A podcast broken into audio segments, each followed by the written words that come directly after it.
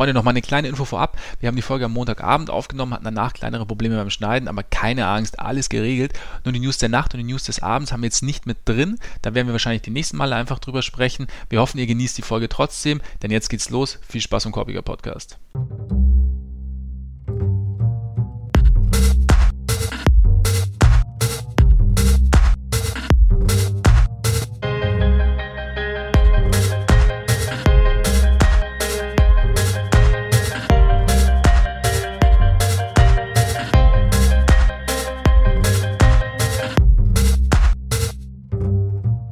Freunde des gepflegten Korbballsports, herzlich willkommen zu einer neuen Ausgabe unseres Korbiger Podcasts. Schön, dass ihr wieder dabei seid.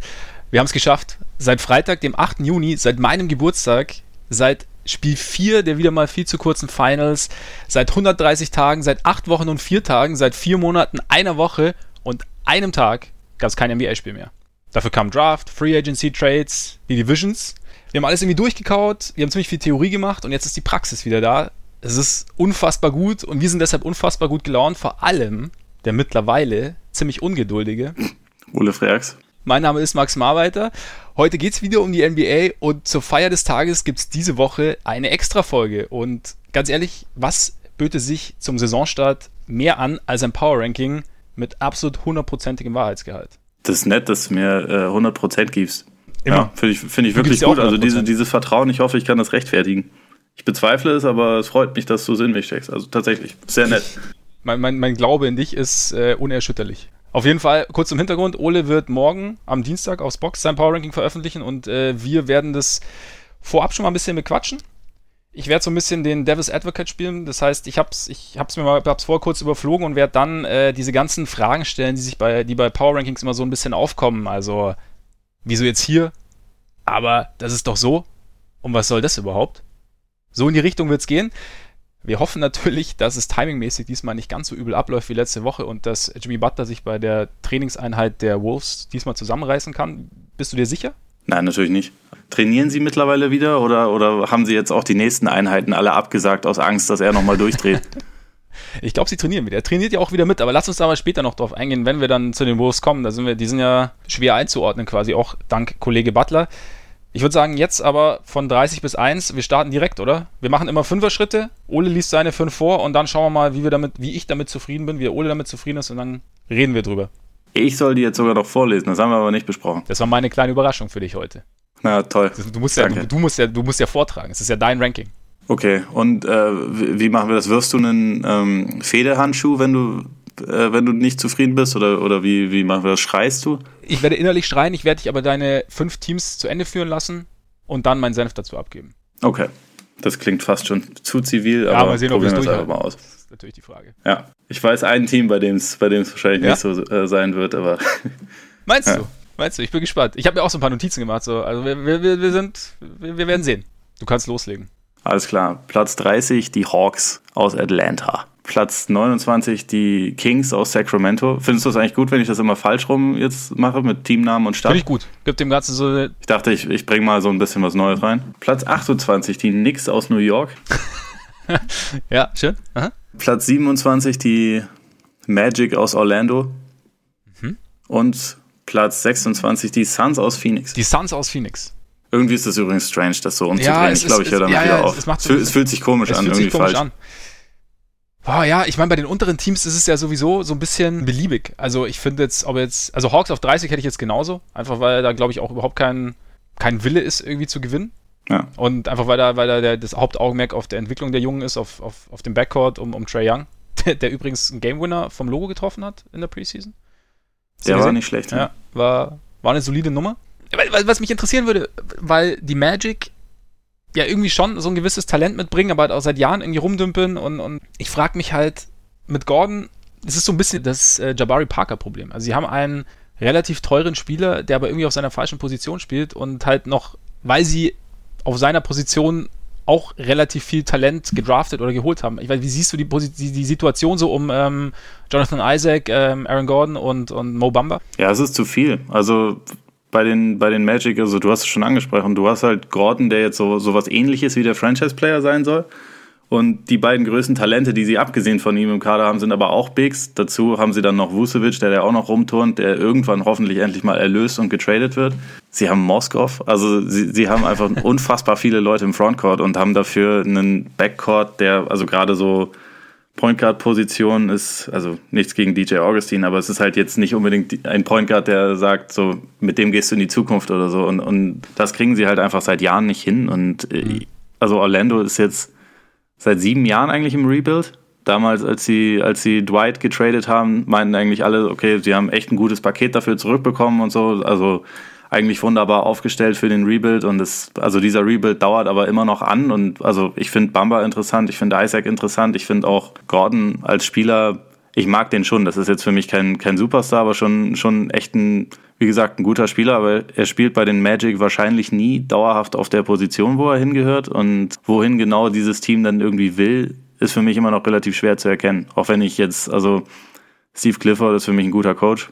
So, das, ja. ist, das ist immer schon mal etwas, das ist auch jemand, der so ein bisschen für, ja, für Kultur steht, für so eine gewisse professionelle, äh, Professionalität, die sie bei den jüngeren Spielern auch gut gebrauchen können. Aber das alleine ist halt irgendwie schwierig. Also ich, ich kann bei Orlando mir auch ganz gut vorstellen, dass es halt während der Saison noch den einen oder anderen Deal vielleicht gibt, um einfach mal diesen, diesen Stau, den sie da im Frontcourt haben, ein bisschen zu lösen. Mhm wäre wichtig. Ja, auf jeden Fall. Ich meine, du hast ja schon gesagt, die Point Guard Rotation ist schon sehr, sehr dünn. Und wobei wir haben es ja in der ähm, Division-Folge zur Southeast Division angesprochen, dass sie planen, äh, sehr, sehr eklig zu werden. Also mit sehr, sehr, also ihre Länge quasi zu nutzen, gerade so in der Defense und äh, Switchability und so. Da bin ich schon mal gespannt, aber ich, ja, ich sehe halt Gordon auch so ein bisschen, wie gesagt, ich sehe so ein bisschen die Problematik wie, wie bei Jabari Parker, zu dem wir später eventuell auch noch das eine oder andere Wörtchen verlieren werden. Bin mir noch nicht ganz also sicher. Also du mit Sicherheit. Aber Du wirst mit Sicherheit ein paar du Worte zu ihm verlieren. Möglich. Möglich. Ja, bei dem Magic bin ich auch gespannt. Ich, ich, ich frage mich dann immer, wie so ein wie so ein Stau zustande kommt auf ähm, den Positionen. Also klar, ich verstehe dieses Ding Best Player Available und dann schauen, was passt zusammen, was passt nicht zusammen. Aber am Ende, ja, kannst du dich dann irgendwann auch in eine Situation manövrieren, wo du auf einmal irgendwie wahnsinnig viel Talent ansammelst und dieses Talent irgendwie nicht wirklich abgeben möchtest. Weißt, weil du hast alles irgendwie lieb gewonnen und du hast aber dann irgendwie so, so ziemlich, ziemlich Schlagseite, was so, was das Talentlevel auf den unterschiedlichen Positionen angeht. Und dann, ja, mal sehen, wie, wie zukunftsträchtig das ist oder ob es dann irgendwann doch mal einen größeren Trade gibt, wo dann ein brauchbarer Point Guard zum Beispiel kommt. Ja, also Orlando wäre halt echt interessant gewesen, wenn nicht die Hawks sich so sehr auf äh, Trey Young fokussiert hätten, dass sie dafür sogar halt mhm. halt diesen Trade mit Dallas gemacht haben. Ähm, dass sie den an fünf genommen hätten, weil Trey Young in Orlando wäre halt interessant gewesen, vor allem weil das halt diese ganzen ja. langgliedrigen Viecher äh, trotzdem schon gab. Also Isaac und Gordon auf vier und fünf wäre ja auch langfristig defensiv wahrscheinlich vollkommen okay und wäre halt irgendwie so ein ganz gutes Schutzsystem für ihn gewesen. Mhm. Damit Terence Ross, Jonathan Simmons und so, wäre hätte man ja, schon genau. was machen können. Und also als die Magic dann dran waren, da war, war dann halt in Sachen Guards Colin Sexton irgendwie noch zu haben, aber ob das an an der Stelle dann der richtige Pick gewesen wäre. Ja, aber wenn's, aber das ist genau der Punkt. Also das wäre dann für mich aber so, okay, ist es jetzt der, also klar, Mo Bamba ist natürlich auch wiederum ein spezielles Talent, möchte ich jetzt gar nicht irgendwie kleinreden, aber dann muss ich, würde ich mich jetzt als GM dann schon fragen, klar wäre es jetzt nicht der Pick für die Position, aber vielleicht ist er der Pick für uns. Ja. Weißt du, wie ich meine? Vielleicht, aber gut, ich bin ja auch kein GM. Die noch ganz kurz zu den Knicks. Hast du die so tief jetzt einfach, weil momentan, gerade bevor Porzingis wieder fit wird, bevor die Free Agency nächstes Jahr beginnt, einfach da noch sehr, sehr viel probieren ist mit Nilikina, mit, also mit den Point Guards, auch mit, mit Moutier, dann mit Alonso Trier, der in der Preseason relativ stark gespielt hat, Colin Knox. Kevin Knox, meinst du? Kevin Knox. Ja, Sexton, Knox, Colin, Kevin. Ja, genau. Meinst du, dass da einfach so wahnsinnig viel oder viel probiert werden wird, auch mit neuem Coach jetzt und dass da jetzt momentane Siegen auch noch nicht so wahnsinnig im, im Vordergrund stehen. Ja, wird. genau. Also ich, ich denke, dass solange Porzingis nicht da ist, ist auch einfach nicht wahnsinnig viel Qualität im Kader. Also ein gewisses Potenzial natürlich schon, aber bis sich das dann in echte Qualität irgendwie ummünzen lässt, wird, glaube ich, also gerade bei Knox beispielsweise, wird das, glaube ich, eine ganze Weile dauern. Ich glaube nicht, dass der sofort als, als, äh, als Star oder so oder auch nur als, als richtig produktiver Spieler einschlägt. Also ich glaube, der wird seine guten Spiele haben, aber nicht unbedingt Spiele, die, die jetzt dazu führen, dass New York irgendwie wahnsinnig viele Spiele gewinnt. Also solange Porzingis nicht dabei ist, fehlt einfach, glaube ich, so wie jemand, über den die Offense so richtig laufen kann. Ich meine, Enes Kanter kann es den Ball schon geben, der wird schon seine Punkte machen, aber das ist ja. jetzt nicht unbedingt das Rezept irgendwie, um Hesonja? Ja, Hesonja wird viel ballern, glaube ich. Also ich, ja. ich habe den sogar so leicht als, als MIP-Kandidaten so ein bisschen als, als Dark Horse okay. da, weil ich mir halt vorstellen kann, dass er einfach viele Würfe nehmen wird und da, davon werden schon auch einige reingehen. Aber aktuell fehlt mir da irgendwie die Fantasie, um zu sehen, wie, wie die Knicks jetzt wahnsinnig viele Spiele gewinnen sollen. Also einfach, weil auch defensiv sind noch eher, glaube ich, ein paar ganz gute Anlagen da. Also ich meine, Nili Kina war in, äh, als Rookie schon verdammt stark als, als Guard-Verteidiger, muss man sagen. Mhm. Aber ja, es, es, es fehlt mir da irgendwie momentan so ein bisschen die Fantasie. Man hat so ein bisschen solides plus Talent, oder? So, so solides Starter plus Talent. Und so der, der, die Ausnahmeerscheinung mit Porzingis ist jetzt halt momentan nicht da. Und, aber ich finde jetzt schon, wenn man sich die Knicks mal so anschaut, ich meine, gut, sie haben jetzt Joakim Noah abgegeben, was natürlich bitter ist. Aber ich finde, wenn man sie sich so anschaut, hast du schon ein gewisses Fundament. Wenn du jetzt noch anschaust, dass Capspace vorhanden ist im Sommer, dass du ein gewisses, wie gesagt, ein gewisses Talent hast, dass du auch Rollenspieler hast, die, die eine Rolle, die, die natürlich eine Rolle ausführen können und die auch solide ausführen können. Aber also ich finde, find es für die Zukunft sind sie gar nicht so schlecht aufgestellt. Oder sehe ich das falsch? Ja, würde würd ich, würd ich zustimmen. Also ich, ich finde, sie haben definitiv ein paar junge Spieler, mit denen man in Zukunft auf jeden Fall was anfangen mhm. kann. Nur, wie gesagt, ich glaube, dass es einfach jetzt noch nicht so weit ist, dass das sich schon irgendwie in ein, in ein kompetentes Team ummünzen ja. lässt. Also ich glaube, dass, das wird einfach eher noch ein bisschen dauern. Mhm. Aber ich finde die Zukunft jetzt auch nicht unbedingt schlecht aussehend für, für die Knicks. Also weil ich auch Fisdale zum Beispiel für einen guten Coach halte. Ja, definitiv. Vielleicht auch gerade für die Jungen nicht schlecht, so ein bisschen, so ein bisschen Zug reinbringen. Und die ganzen Superstars in der Liga lieben ihn alle aus irgendeinem Grund mhm. oder beziehungsweise hauptsächlich aus dem Grund, dass er halt damals äh, Assistant Coach bei den Heat war, als die ihre besten, Ze äh, besten Zeiten hatten. Darauf setzen die Knicks halt auch so ein bisschen, dass der dann vielleicht nächstes Jahr so ein bisschen als, äh, als Argument dann auftritt mhm. für gewisse Superstars, warum sie da hinkommen sollen. Vielleicht für Jimmy Butler. Vielleicht für Jimmy Butler. Zu dem wir jetzt immer noch nicht kommen, sondern später. Ich fände es ja schon ganz geil, wenn die Knicks dann wirklich mal wieder so ein sehr, sehr konkurrenzfähiges Team hätten. Also, wo wirklich was geht. Wo du auch vor der Saison schon sagst, okay, mal, mal schauen. Also, da, da ist jetzt irgendwie was, was zusammengekommen, was interessant sein könnte. Machen wir weiter, die nächsten fünf. Platz 25, die Chicago Bulls. What? Ja, mach weiter. Jetzt darf ich doch weitermachen. Ja, ja, ja, ich, ich, ich komme gleich dazu. Okay. Keine 24. gesehen von den Bulls oder was? Entschuldigung. Der Vizemeister, die Cleveland Cavaliers. Okay. Es war mir wichtig, den Vizemeister da reinzubringen. Platz 23 die Brooklyn Nets. Platz 22 die Charlotte Hornets. Platz 21 Memphis Grizzlies. Und Platz 20 Dallas Mavericks. Boah, ich weiß gar nicht, wo ich anfangen soll. Ich habe dir jetzt übrigens sechs Teams auf einmal genannt. Das ja, ich habe es gerade gemerkt. Jetzt waren wir jetzt, ist ja egal. Es ist, ist, ja dein Power Ranking. das, war jetzt einfach ein, das war jetzt einfach ein Spoiler. Ganz kurze Frage, einfach nur so, warum siehst du die Nets vor den Bulls?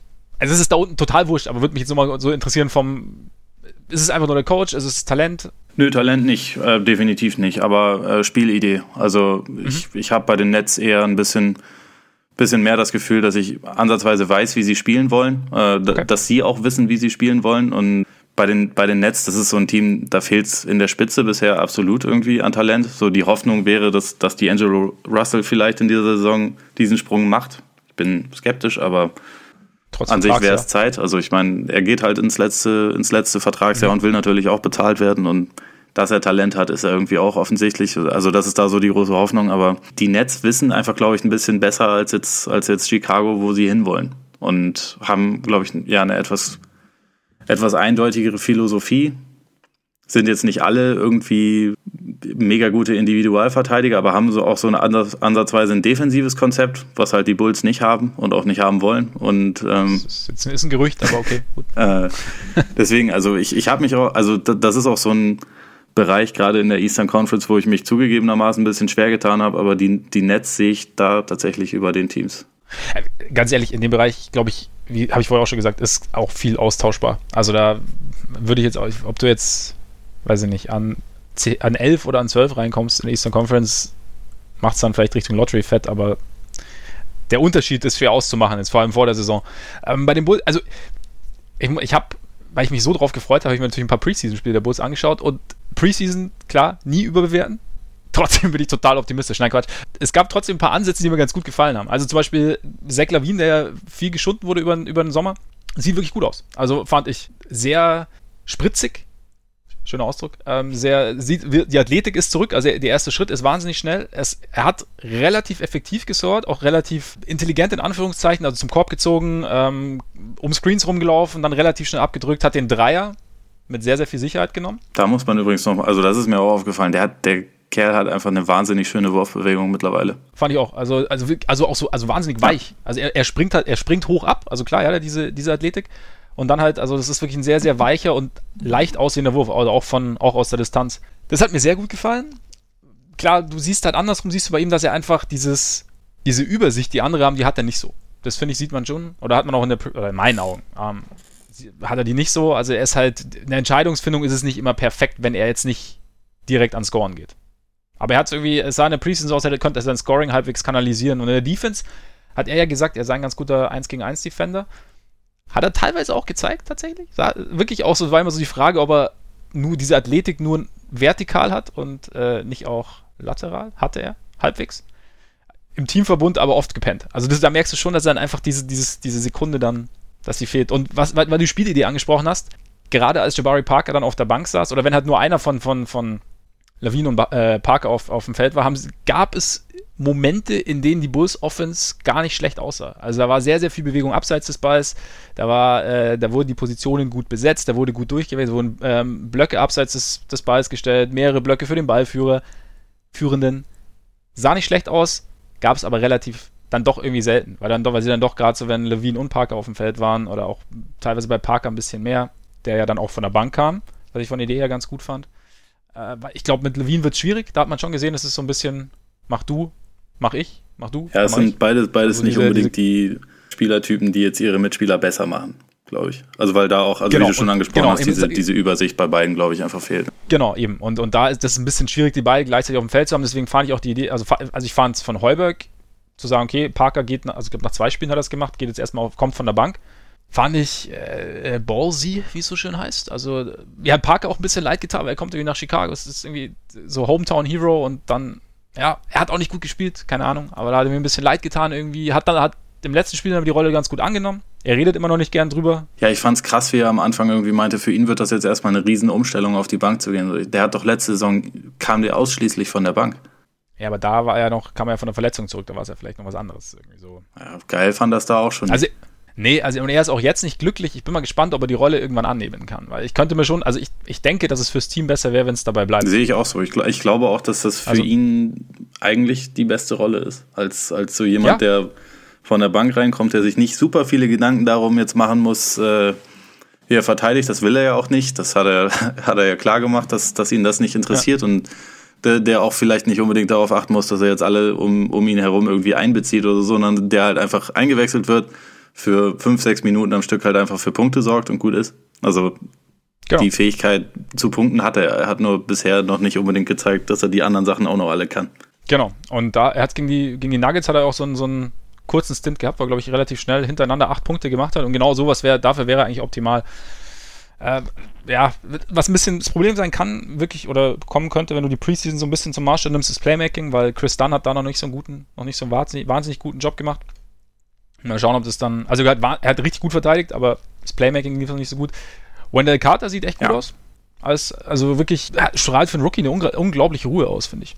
Also, so, er, er, wirkt jetzt, also Spiel, du merkst, er muss sich so ein bisschen an die Geschwindigkeit des Spiels gewöhnen, aber er ist sehr, auch wenn er im Post den Ball bekommt, also er ist dann nicht überhastet oder so, sondern er postet dann auf, je nachdem, schaut so ein bisschen, was, was kann er machen, wie, wie reagiert der Gegenspieler und, und, und verteidigt. Also, er hat Anthony Davis verteidigt, er hat, ähm, Jokic verteidigt und hat da eigentlich immer relativ gut so seinen, seinen Mann gestanden, wie es so schön heißt. Also da bin ich echt, bin ich optimistisch. Und hat in den letzten beiden Spiele, letzten beiden oder letzten drei, durfte auch starten. Ja, das sollten sie auch einfach beibehalten. Also ich bin von dem auch ein Fan ja. und den sollen sie ruhig irgendwie schnell ins, äh, ins kalte Wasser werfen, denke ich auch. Also es kann in dem Fall nicht schlecht sein. Also er scheint damit auch gut klarzukommen. Und für Playmaking gibt es ja dann immer noch so, äh, Cam Campaign auf der Bank. Also. Ja, ich habe es dir ja gerade eben schon gesagt, ich habe beschlossen, Campaign noch eine Chance zu geben jetzt. Herzlichen Glückwunsch. Also an, an Campaign. Ja, an Campaign. Dass er, jetzt, dass er jetzt noch eine sonst, Person sonst hat, die an ihn glaubt. Sonst wäre es übel geworden für ihn.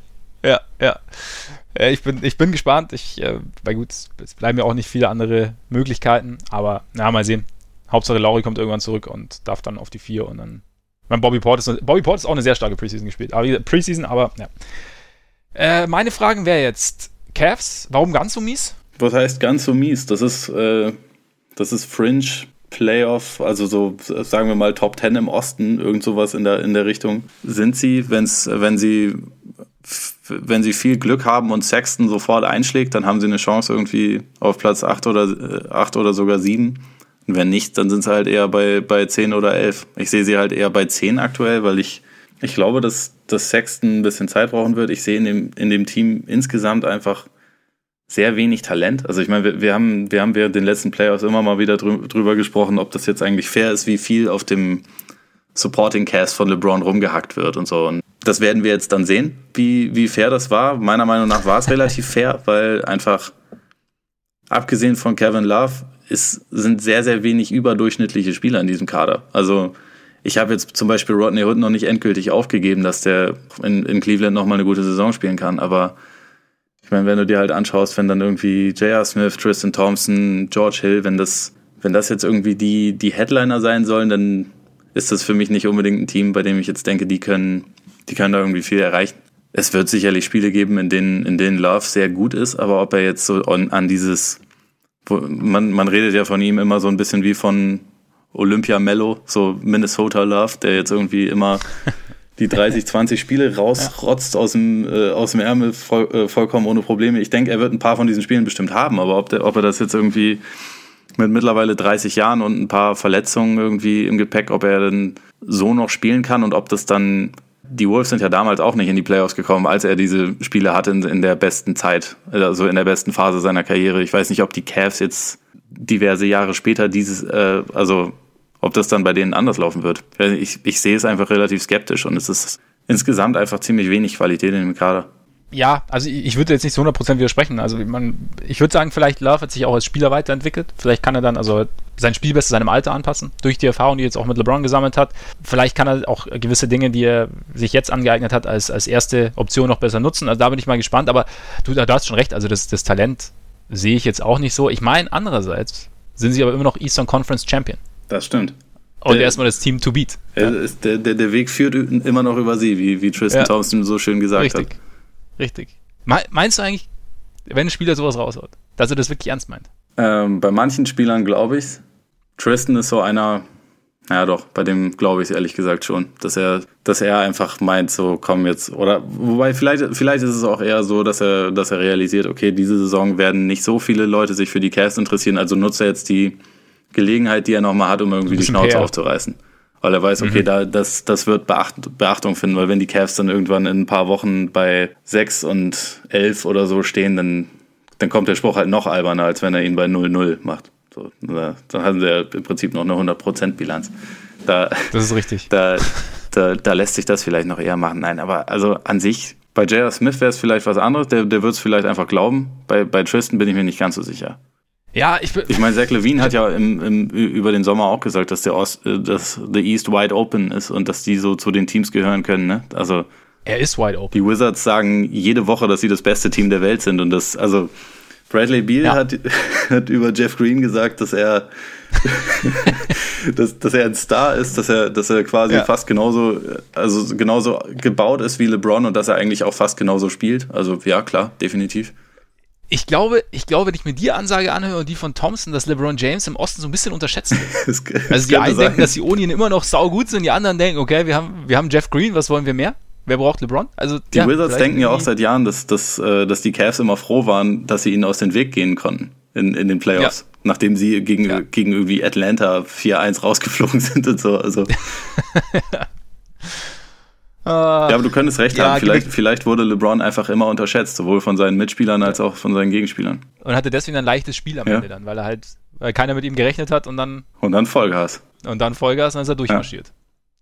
Ja. Äh, ganz kurz, Grizzlies, fehlt dir der Glaube an die Gesundheit von Gasol und Conley oder einfach auch an die Stärke noch der beiden, wenn sie wirklich jetzt mal über einen längeren Zeitraum spielen oder einfach auch an, an die Stärke des, des übrigen Teams? Weil ich jetzt zum Beispiel, wenn ich mir jetzt überlegt, du hast die beiden, mit denen es ja immer relativ gut funktioniert hat. Du hast ähm, Kyle Anderson von den, von den Spurs bekommen, du hast Chandler Parsons, nein, das heißt ja, dass Chandler Parsons so fit sei wie lange nicht so mehr. Wie, so wie es so äh, jedes Jahr heißt. Wie es jedes Jahr heißt. Er, er scheint ja auch diese spezielle äh, Therapie gemacht zu haben. Weniger Burger. Weniger Burger, dafür mehr äh, Fried Chicken. Nee, Quatsch. Irgendwie diese Knietherapie, wo dir so ein bisschen Also die, gibt es in Deutschland, keine Ahnung. Da Ach, das, was Kobe auch gemacht hat damals. Was Kobe auch gemacht hat, richtig, ja. ja. In Leverkusen, Stark. genau. Warst du schon mal in Leverkusen eigentlich? Ich war, nee, bin nur durchgefahren. Ja, ich auch einmal, ja. Stimmt. Das waren noch Zeiten. Ist auch nicht viel, ne? nicht wahnsinnig viel. Viel, viel Bayern. Eine Werkstatt. Ähm, ja, eine Werkstatt. Und Jaron Jackson natürlich ja. noch als, als Rookie. Jaron Jackson finde ich wunderbar. Also, ich ich finde auch, dass so der, dieser, wenn, wenn wir jetzt so die, die vier Spieler nehmen, Conley, Gasol, Anderson, Jackson, das ist also auch ein Gerüst, was ich absolut okay finde. Vor zwei Jahren hätte ich auch noch gesagt, dass Conley und Gasol, wenn sie fit sind, eigentlich eine Playoff-Teilnahme fast garantieren, weil die halt einfach gut sind, sich gegenseitig wunderbar, wunderbar verstehen, also besser als fast alle anderen Two-Man-Lineups in, in der gesamten Liga und, und in ihrem Job einfach super sind, sagen wir, mal, sagen wir mal so. Bei Gasol ist es halt mittlerweile, er ist einfach nicht mehr so spritzig, glaube ich. Also er ist jetzt 33, wird, glaube ich, auch noch in diesem Jahr 34, ist, äh, ist um einiges langsamer geworden. Conley war jetzt fast die gesamte letzte Saison verletzt. Beide haben halt davor auch schon immer mal wieder so mit Sachen zu kämpfen gehabt. Und also ich glaube, ich glaube, solange sie fit sind, ist, hat Memphis schon ganz gute Karten, irgendwie ein, ein ähm, zumindest irgendwie 500-Team zu sein. Vielleicht knapp, knapp drüber, vielleicht knapp drunter, aber so, so, ungefähr in dem, in dem Bereich. Aber sobald dann einer weg ist, also vor allem Conley darf, darf sich halt einfach nicht verletzen. Ich glaube, dann, dann haben die Grizzlies einfach irgendwie keinen, keinen Konterapparat. Also dann, dann kann Jackson noch so ein geiler Rookie sein. Und wie gesagt, ich halte von dem extrem viel, aber wenn, wenn irgendwie dieses Nervenzentrum wegfällt, dann kann es bei den Grizzlies halt auch ganz schnell wieder in so eine Richtung gehen wie letzte Saison, glaube ich.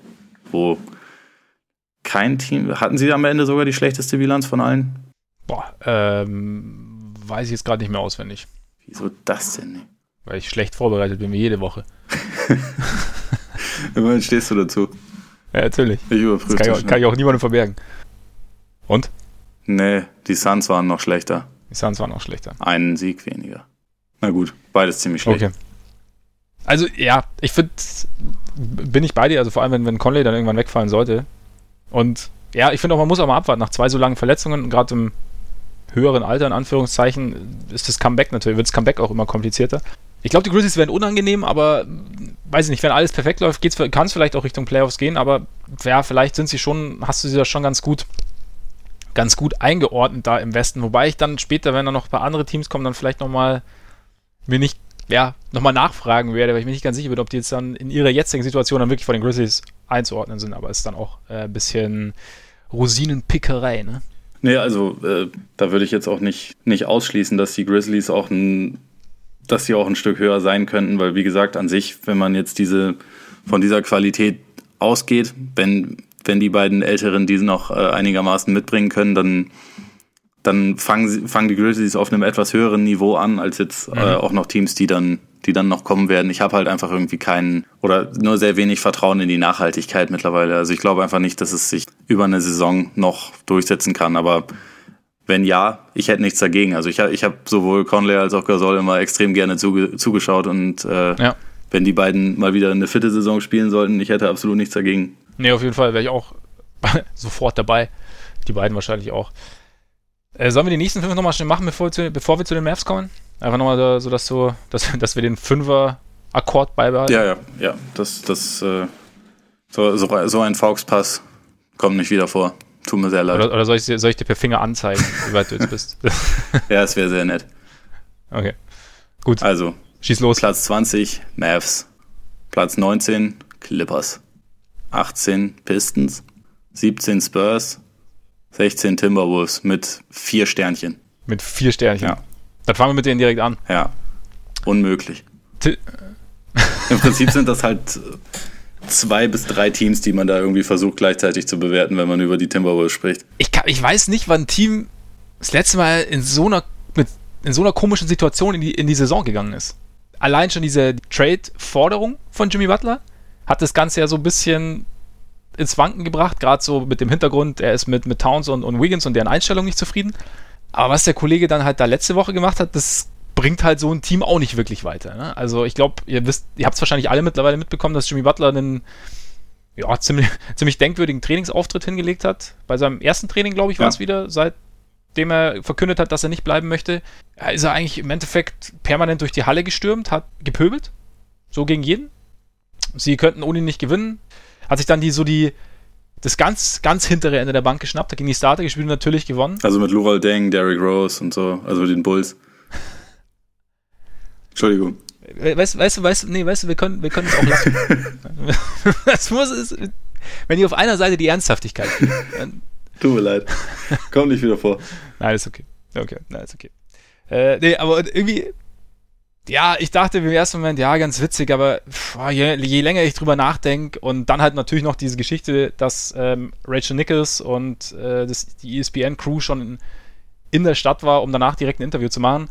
Ja, keine Ahnung, ich finde es, also, ja, ich habe auch von vielen gehört, ja, es, er, er, er hält ihn so ein bisschen den Spiegel vor und, und, und endlich setzt mal einer ein Statement, aber sorry, ich finde es einfach irgendwie nur, also gerade so mit dem Hintergrund, dass es halt einfach geplant war und so gestaged war, finde ich es einfach irgendwie asslig, weil es halt das Team ich meine, ich kann nicht davon ausgehen, dass ich jemanden so konfrontiere mit irgendwas und dass das den pusht. Davon kann ich nicht ausgehen, weil da, da, da, dafür sind einfach Menschen zu unterschiedlich, als dass da jeder gleich drauf reagieren würde.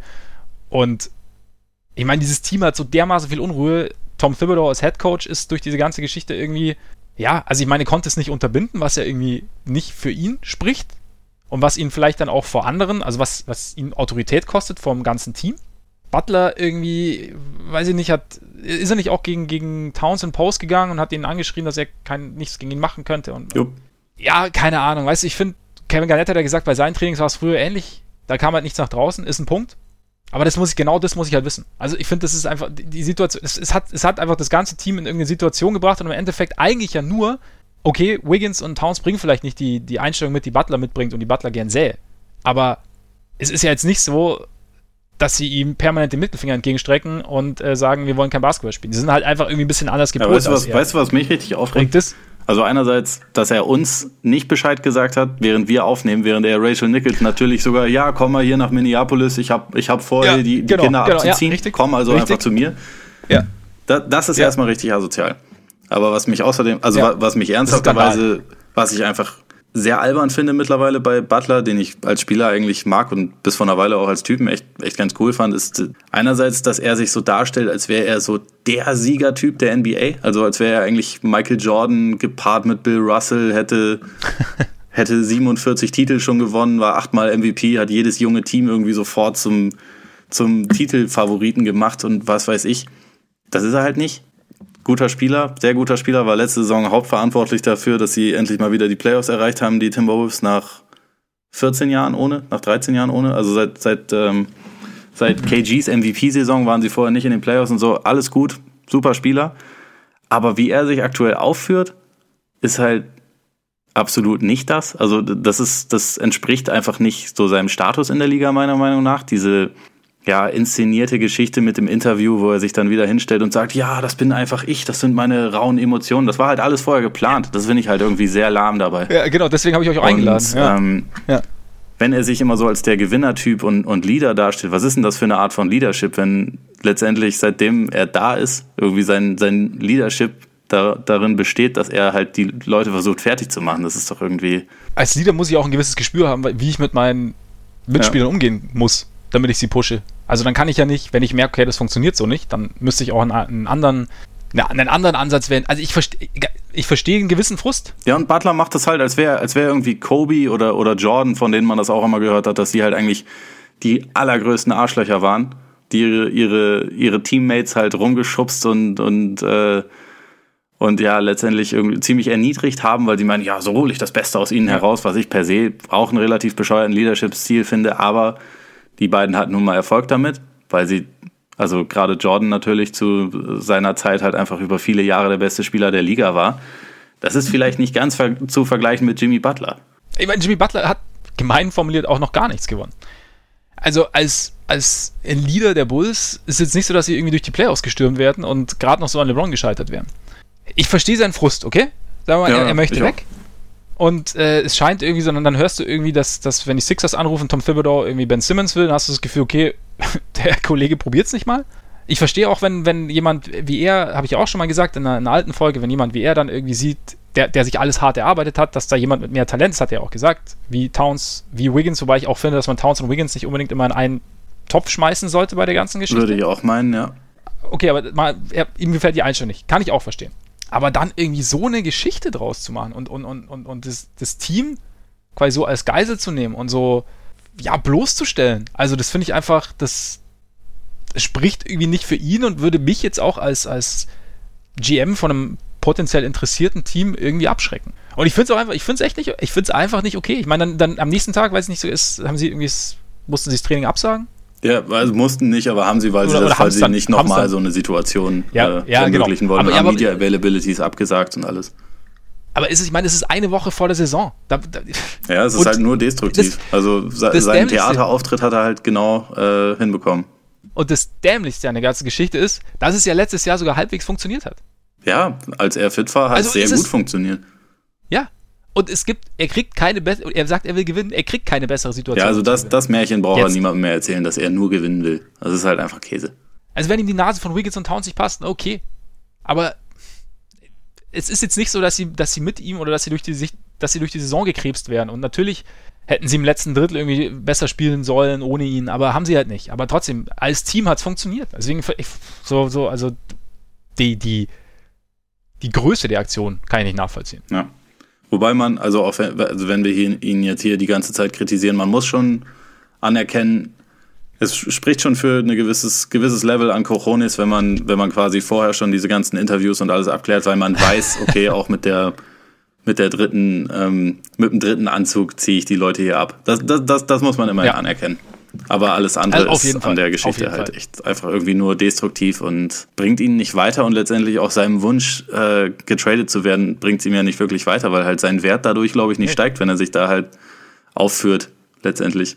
Nee, und wie gesagt, es, ist, es heißt nicht, dass, dass Kritik an Wiggins nicht angebracht, angebracht wäre, dass auch eine gewisse Kritik an Towns nicht angebracht wäre. Das heißt, aber die Aktion an sich fand ich einfach irgendwie daneben. Aber jetzt scheint er sich ja mit Glenn Taylor, äh, mit dem Besitzer, verständigt zu haben, dass er jetzt erstmal bleibt, beziehungsweise dass er erstmal spielt und dann weiter nach einem Trade gesucht wird und dann eventuell dann im Laufe der Saison irgendwann endlich gehen kann. Also, aber er ist jetzt erstmal da und trainiert mit und ja. Aber bei den, bei den Verhandlungen zwischen äh, Thibodeau und Pat Riley am Telefon wäre ich übrigens gerne dabei gewesen. Wobei er, hat Riley hat doch schon gesagt, dass das. Äh, Riley hat es dementiert, weil er, weil er ja viel zu viel Respekt vor Thibodeau hat, als dass er ihn so nennen würde. Ja. Aber naja.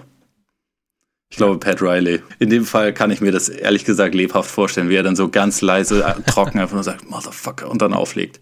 Vielleicht ist das auch einfach nur ja. mein, mein, mein äh, Traum-Szenario von, von Pat Riley. Vielleicht stelle ich mir das einfach nur so vor, mhm. aber ich glaube, ich glaube, mhm. es geht auch in die Richtung. Ich kann es mir auch, ich kann es mir bildlich auch sehr gut vorstellen. Aber lass uns mal ganz kurz äh, über die sportliche Situation von den Timberwolves dann reden, also oder um die Schwierigkeit, sie einzuordnen, weil sollte jetzt, sollten sie sich zusammenraufen, so könnte es ja theoretisch wieder funktionieren. Also ich meine, der Kader hat immer noch Schwächen. Es ist immer noch wenig Shooting vorhanden. Es ist immer noch die Point Guard Situation ist nicht optimal. Derrick Rose spielt, glaube ich, teilweise Shooting Guard. Ähm, ja gut, wenn, wenn Butler jetzt wieder spielt, dann wird, wird Rose ja wahrscheinlich wieder auf die Bank rücken. Also kann ich mir nicht vorstellen, dass. Ja, ja, genau. Also ja, ja, aber halt von der Bank kommend. Also könnte er mit, mit Tyus Jones zum Beispiel eventuell zusammenspielen. Defensiv natürlich nicht geil. Du hast mit der, wie gesagt, die Denkverpflichtung finde ich gar nicht schlecht. Stört mich auch nicht. Zum Minimum sowieso nicht. Und auch, ich finde auch spielerisch, ich meine, ich glaube, er hat, er ist jetzt nicht mehr der Spieler, der er mal war, natürlich nicht, aber er hat sicherlich mehr drauf, als die Lakers ihn jetzt, oder als man nach der Lakers-Zeit jetzt irgendwie annehmen würde. Also ich, ich sehe da. Ja, bin ich ehrlich gesagt gespannt drauf. Also ich, ich habe da ja vor, als die Wolves ihn da geholt hatten, als das noch das große Thema bei den Wolves war, kann man irgendwie auch gar nicht mhm. glauben, ähm, hatte ich ja dazu auch mal einen Artikel gemacht, einfach weil ich ich finde es persönlich einfach selber spannend. Man hat jetzt einfach letztendlich ja keine Ahnung, wie ob Deng noch Basketball spielen kann. So. Mhm. Ja, genau. Also er ist schwer einzuschätzen jetzt. Aber ich meine, ausgeruht sollte er ja. sein. Also vielleicht hat er jetzt auch so, so, ausgeruht so, so eine halbe äh, Thibodeau-Saison hat er jetzt vielleicht wieder, hat er abgesessen quasi und dann kann er jetzt ein bisschen mehr Energie. Mhm. Ja. Aber wenn, wenn wir uns jetzt die, die Wolves anschauen, sagen wir mal, wie gesagt, es funktioniert jetzt halbwegs wieder mit Butler und mit, mit Towns und Wiggins und sie bekommen adäquaten Ersatz in einem Trade. Zum Beispiel nehmen wir mal, die, die Miami-Sache funktioniert. Und äh, Butler wird, äh, Josh Richardson ist so das, das große, der große Gegenpart im Trade. Dann vielleicht noch irgendeiner, äh, irgendwie Füllmenge plus ein Pick. Aber wenn jetzt Josh Richardson für Butler käme, siehst du die, die Wolves dann immer noch im Playoff-Rennen oder eher nicht? Im Rennen ja. Aktuell würde ich sie dann wahrscheinlich nicht unbedingt drin hm. sehen. Aber das ist einfach irgendwie schwer zu sagen. Also wenn jetzt, wenn sie jetzt beispielsweise den, den Heat auch noch Kelly Olynyk abschwatzen würden, das fände ich zum Beispiel ganz interessant mhm. in, in Minnesota, einfach weil sie ja diese Spacing-Problematik so ein bisschen haben und da finde ich, fände ich Olynyk jetzt nicht blöd in dem System, aber Ich, ich finde es extrem schwer zu sagen. Also, sie hatten ja von der, von der spielerischen Ausrichtung her, fand ich die Wolves ja letzte Saison auch schon fürchterlich. Und da waren, da waren sie ja trotzdem erfolgreich, weil sie halt, weil diese individuelle Qualität der Spieler da war und halt gerade, wenn Butler dann da war, das auch alles irgendwie so ein bisschen Sinn ergeben hat. Mhm. Aber also die Wurfverteilung und grundsätzlich die, die Verteilung der Anteile in der Offense fand ich halt absolut nicht praktikabel. Also Towns hatte da die fünfthöchste Usage Rate, war das, glaube ich, fünfte oder, oder, oder vierthöchste. Ja. Ähm, also eigentlich, also fast jeder durfte irgendwie mehr werfen und den Ball mehr in der Hand halten, wo, wo er halt mit sehr, sehr großem Abstand irgendwie die effektivste Offensivoption war. Und also ob Butler nun bleibt oder nicht, für mich ist es ein sehr wesentlicher Punkt, dass sie diese Saison halt Towns ein bisschen mehr machen lassen. Mhm. Also dass er halt, der sollte auf jeden Fall die meisten Würfe bekommen in dem Team. Das sollte auch meiner Meinung nach nicht unbedingt knapp sein. Also das dass ein Wiggins da regelmäßig äh, viel häufiger drauf hält, finde ich halt nicht gut. Und also dann müsste man sehen, ob da, wie viel da diese Saison drin ist. Ich würde dann ohne Butler eher nicht drauf tippen, dass sie ein Playoff-Team sind, aber wenn sie, wenn sie halt langfristig sich dann auf, also offensiv auf Towns fokussieren, dann könnte das, ja, dann wäre das, glaube ich, also zumindest für die, für die längerfristige Ausrichtung einfach der richtige und auch notwendige Schritt. Ja. Also sonst werden sie auch irgendwie ja, sonst im, im Prinzip steuert es halt einfach sonst auf so ein Mittelmaß oder knapp drunter Dasein hinzu, meiner Meinung nach. Ja, sehe seh ich genauso. Also Towns muss da auf jeden Fall die prominenteste oder sollte die prominenteste Rolle offensiv einnehmen. Einfach weil er der vielseitigste und beste Spieler ist, den sie da haben. Ja, wobei wir uns auch nichts vormachen sollten. Also wenn sie nicht die Playoffs erreichen, dann ist Thibodeau halt eventuell schon während der Saison, aber spätestens danach weg. Ja, ja, also ein offensiv modernerer Coach würde Towns, glaube ich, ganz gut tun. Und Mittlerweile ja sogar auch ein defensiv modernerer Coach. Ja, stimmt, stimmt. Und Wiggins, ja, ich weiß nicht. Also sagen wir mal so, wenn, wenn Wiggins Ehre hat, wie man heute, wie mal, wie die jungen Leute heutzutage sagen, dann wäre das jetzt quasi die Situation, in der er so richtig Feuer äh, unterm Arsch haben müsste und, und sich halt richtig reinhaut, weil diese ganze ja sein Bild über diesen Sommer und gerade über diese, diese Geschichte mit Butler ist ja mittlerweile einfach wirklich erbärmlich in der Öffentlichkeit. Und mhm. also er wirkt ja irgendwie einfach nur wie so ein Spieler, der es halt nicht ernst nimmt, der zufrieden mit seiner Kohle ist und der sich halt, der halt eher stagniert oder eher sogar mhm. schlechter geworden ist über die letzten Jahre und der ja letztendlich einfach nichts dazu beiträgt, dass ein Team irgendwie Siege holt und anscheinend für, für einen tollen Siegertypen, äh, den, den Sohn von Michael Jordan und Jimmy äh, und äh, Bill Russell in, in Jimmy Butler so unerträglich ist, dass der unbedingt weg muss. Also an sich, als jemand, der sagt, okay, so gewissermaßen das Potenzial bei Wiggins sieht man ja nach wie vor. Diese Saison ist, glaube ich, die, wo halt, wo man das auch wirklich mal sehen muss. Wenn ja. nicht, dann werde ich ihn auch abschreiben. Wahrscheinlich schon, wahrscheinlich schon. Also muss zumindest irgendwie so, so eine Entwicklung nach oben sehen, dass da das in die richtige Richtung geht. Also so ein bisschen Ehrgeiz. Ja, genau. Vielleicht hat er, wahrscheinlich, ich habe jetzt gerade Jimmy Butler angekackt und am Ende hat es genau das bei, bei Wiggins bewirkt, dass er. Ja, wahrscheinlich war es. Und, und, dann, dann wird es auf jeden Fall in einem Interview mit Rachel Nichols irgendwann so rüberkommen, als hätte, als hätte Jimmy Butler das alles von vornherein geplant und als wäre es ihm nur darum gegangen, so die Siegermentalität rauszukitzeln. Ja, er wollte gar keinen Trade. Genau. Ach ja, keine Ahnung. Ja, Der also, Plan von ihm und Thibodeau wahrscheinlich zusammen ausgeheckt. Genau, Wie kriege ich genau. diese jungen Leute? Ja. Wer weiß, wer weiß. Ähm, Spurs. Ja, Spurs. Also, Traurig. Spurs, sie, sie, du hast ja letzte Woche gesagt, dass man jetzt äh, davon redet, dass die Spurs jetzt immer nur Pech hätten, könnte man ja nicht machen, aber so langsam können wir, glaube ich, davon reden, weil jetzt hat sich, jetzt äh, nach DeJounte Murray hat sich jetzt auch noch Derek White äh, verletzt. Die Plantar Fascia, die, was ist die Fußsehne oder wie heißt das Ding? Hat sich gerissen? Ich kenne es auch als Plantar Fascia, ich kann mir das auf Deutsch ja. nicht merken. Ja, ich weiß das ist auf jeden Fall Noah, eine sehr typische Basketballerverletzung. Definitiv. Und Joachim Noah hatte sie zu Bulls-Zeiten sehr oft äh, hatte sie entzündet. Plantar, wie heißt Plantar Fasci Fasciitis. Richtig, hatte er sehr oft. Derek White, der äh, jetzt designierte Point Guard, ist jetzt raus für acht Wochen, glaube ich. Ja, sechs bis acht Wochen, glaube ich. Oder sechs bis acht Wochen. Es, es wird nicht üppiger auf der Eins bei den Spurs. Also so langsam jetzt Bryn Forbes. Bryn Forbes ist halt kein Point Guard. Jetzt ist, also. Aber irgendwie muss er ja. Also ich meine, du kannst ja jetzt nicht äh, 48 Minuten mit, mit ähm, Paddy Mills spielen. Nee, also ich denke, wir, wir, wir sehen Forbes ein bisschen auf der, auf der Position. Wir werden aber, glaube ich, auch der Rosen ein bisschen auf der. also nominell auf der 1 sehen. Also Popovic okay. hat ja letztendlich auch schon semi-resigniert gesagt, ja, jetzt ist er im Prinzip unser bester Passer. Und äh, wahrscheinlich hat er recht, also DeRozan ist ja nicht unbedingt ein schlechter Passer. Ich glaube, dass der da jetzt am Anfang, also gerade am Anfang der Saison extrem als, als Playmaker gefragt ist. Und ich meine, da ist es dann, das ist vielleicht nochmal eine ähm, Situation, wo auch Gasol nochmal einen gewissen Wert haben kann, weil er so unter, unter Big Man eigentlich wirklich einer der besseren Passer ist, die man mhm. über viele Jahre in der NBA hatte. Und also ja. vielleicht kann er da so vom, vom High Post nochmal so ein bisschen als, als, als Hub der Offense quasi fungieren. Aber es, also es wird extrem viel Stückwerk, wie, wie die Spurs sich jetzt irgendwie ihre, ihre Plays aufbauen wollen. Das, da, da müssen jetzt schon echt Leute auch, auch irgendwie raus aus ihrer Komfortzone, habe ich das Gefühl. Aber, aber deshalb jetzt frage ich mich jetzt, weshalb, weshalb du sie jetzt zum Beispiel über den Clippers siehst, auch vielleicht über den Mavs. Also einfach nur, weil es die Spurs sind? Oder weil du einfach, weil du irgendwie Vertrauen hast, dass sie es hinbekommen? Oder weil du denkst, dass sie trotzdem noch vom Material oder beziehungsweise auch vom Gesamtpaket, wenn du jetzt Paket, wenn du den Coach noch mit reinnimmst, einfach besser sind? Ja, was heißt, dass sie es hinbekommen werden? Also von DeRozan und Aldridge halte ich nach wie vor schon genug, dass ich jetzt sagen würde, die sind beide besser als alle Spieler, die die Clippers oder die, oder die Mavs haben, wahrscheinlich. Bei den Mavs könnte man vielleicht noch eher drüber, drüber philosophieren, aber ich, ich würde schon sagen, dass, also das sind beides schon, also Borderline All-NBA-Spieler. Aldridge letzte Saison war für mich einer der besseren Big Men wirklich der, der NBA, also hat eine sehr, sehr starke Saison gespielt und ich glaube nicht, dass, dass die Spurs halt mit diesem Team irgendwie ein hohes Ceiling haben oder so, aber ich kann mir jetzt auch nicht vorstellen, dass sie jetzt irgendwie äh, richtig äh, abstürzen oder so. Also naja, aber du musst ja langsam mal sehen, du hast ja wirklich, also du hast noch einen richtigen Playmaker. Und, also, du hast keinen ich, richtigen Playmaker, würde ich fast sagen. Also Paddy Mills ist ja auch kein ja, gut, richtiger Paddy Mills ist ja nominell auf, der, ja, also hast Aufbau, Point Guard.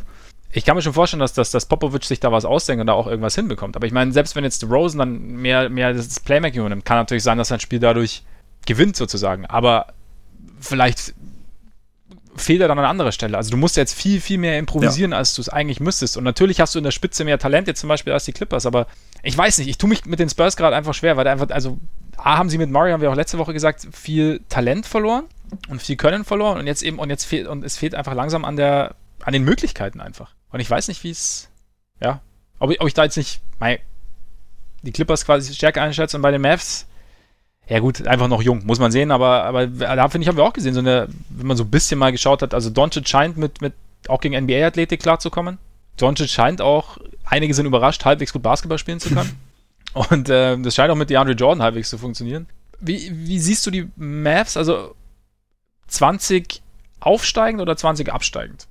Wenn du es jetzt so ein bisschen. Mm, boah, ist gar nicht mal so leicht zu sagen. Also ich tendenziell wahrscheinlich eher leicht aufsteigend, aber ja, Dallas ist für mich halt schon so ein Team, wo ich jetzt noch nicht unbedingt damit rechnen würde, dass sie so richtig im, im Playoff-Rennen drin sein werden. Also ich glaube, sie werden sich auf jeden Fall mhm. klar verbessern und ähm, haben wir auch schon ein paar Mal drüber gesprochen. So, ich glaube, dass das auch irgendwie Spaß machen wird, ihnen zuzuschauen, dass das einigermaßen Sinn und Verstand hat, was sie da jetzt, also wie, wie sie sich das, wie sie sich das zusammen ähm, schustern wollen und wie, wie so ihre Ausrichtung ist. Carlyle sowieso jemand, der aus einem relativ vielseitigen Kader, glaube ich, viel rausholen kann. Also sehe ich alles ziemlich positiv und auf jeden Fall in die richtige Richtung. Aber auch wenn es ein paar Verletzungen und irgendwie Chaos in Minnesota gibt, dass da viele Leute irgendwie schon sagen, ja, jetzt greifen wir die Playoffs an, das geht mir noch ein bisschen zu schnell. Also dafür dafür verlässt man sich dann letztendlich doch, glaube ich, noch ein bisschen zu sehr auf einen 19-Jährigen und einen 20-Jährigen. Und also natürlich ist Doncic in der Hinsicht sehr besonders, weil er halt schon Profi ist, seit er acht ist, gefühlt. Und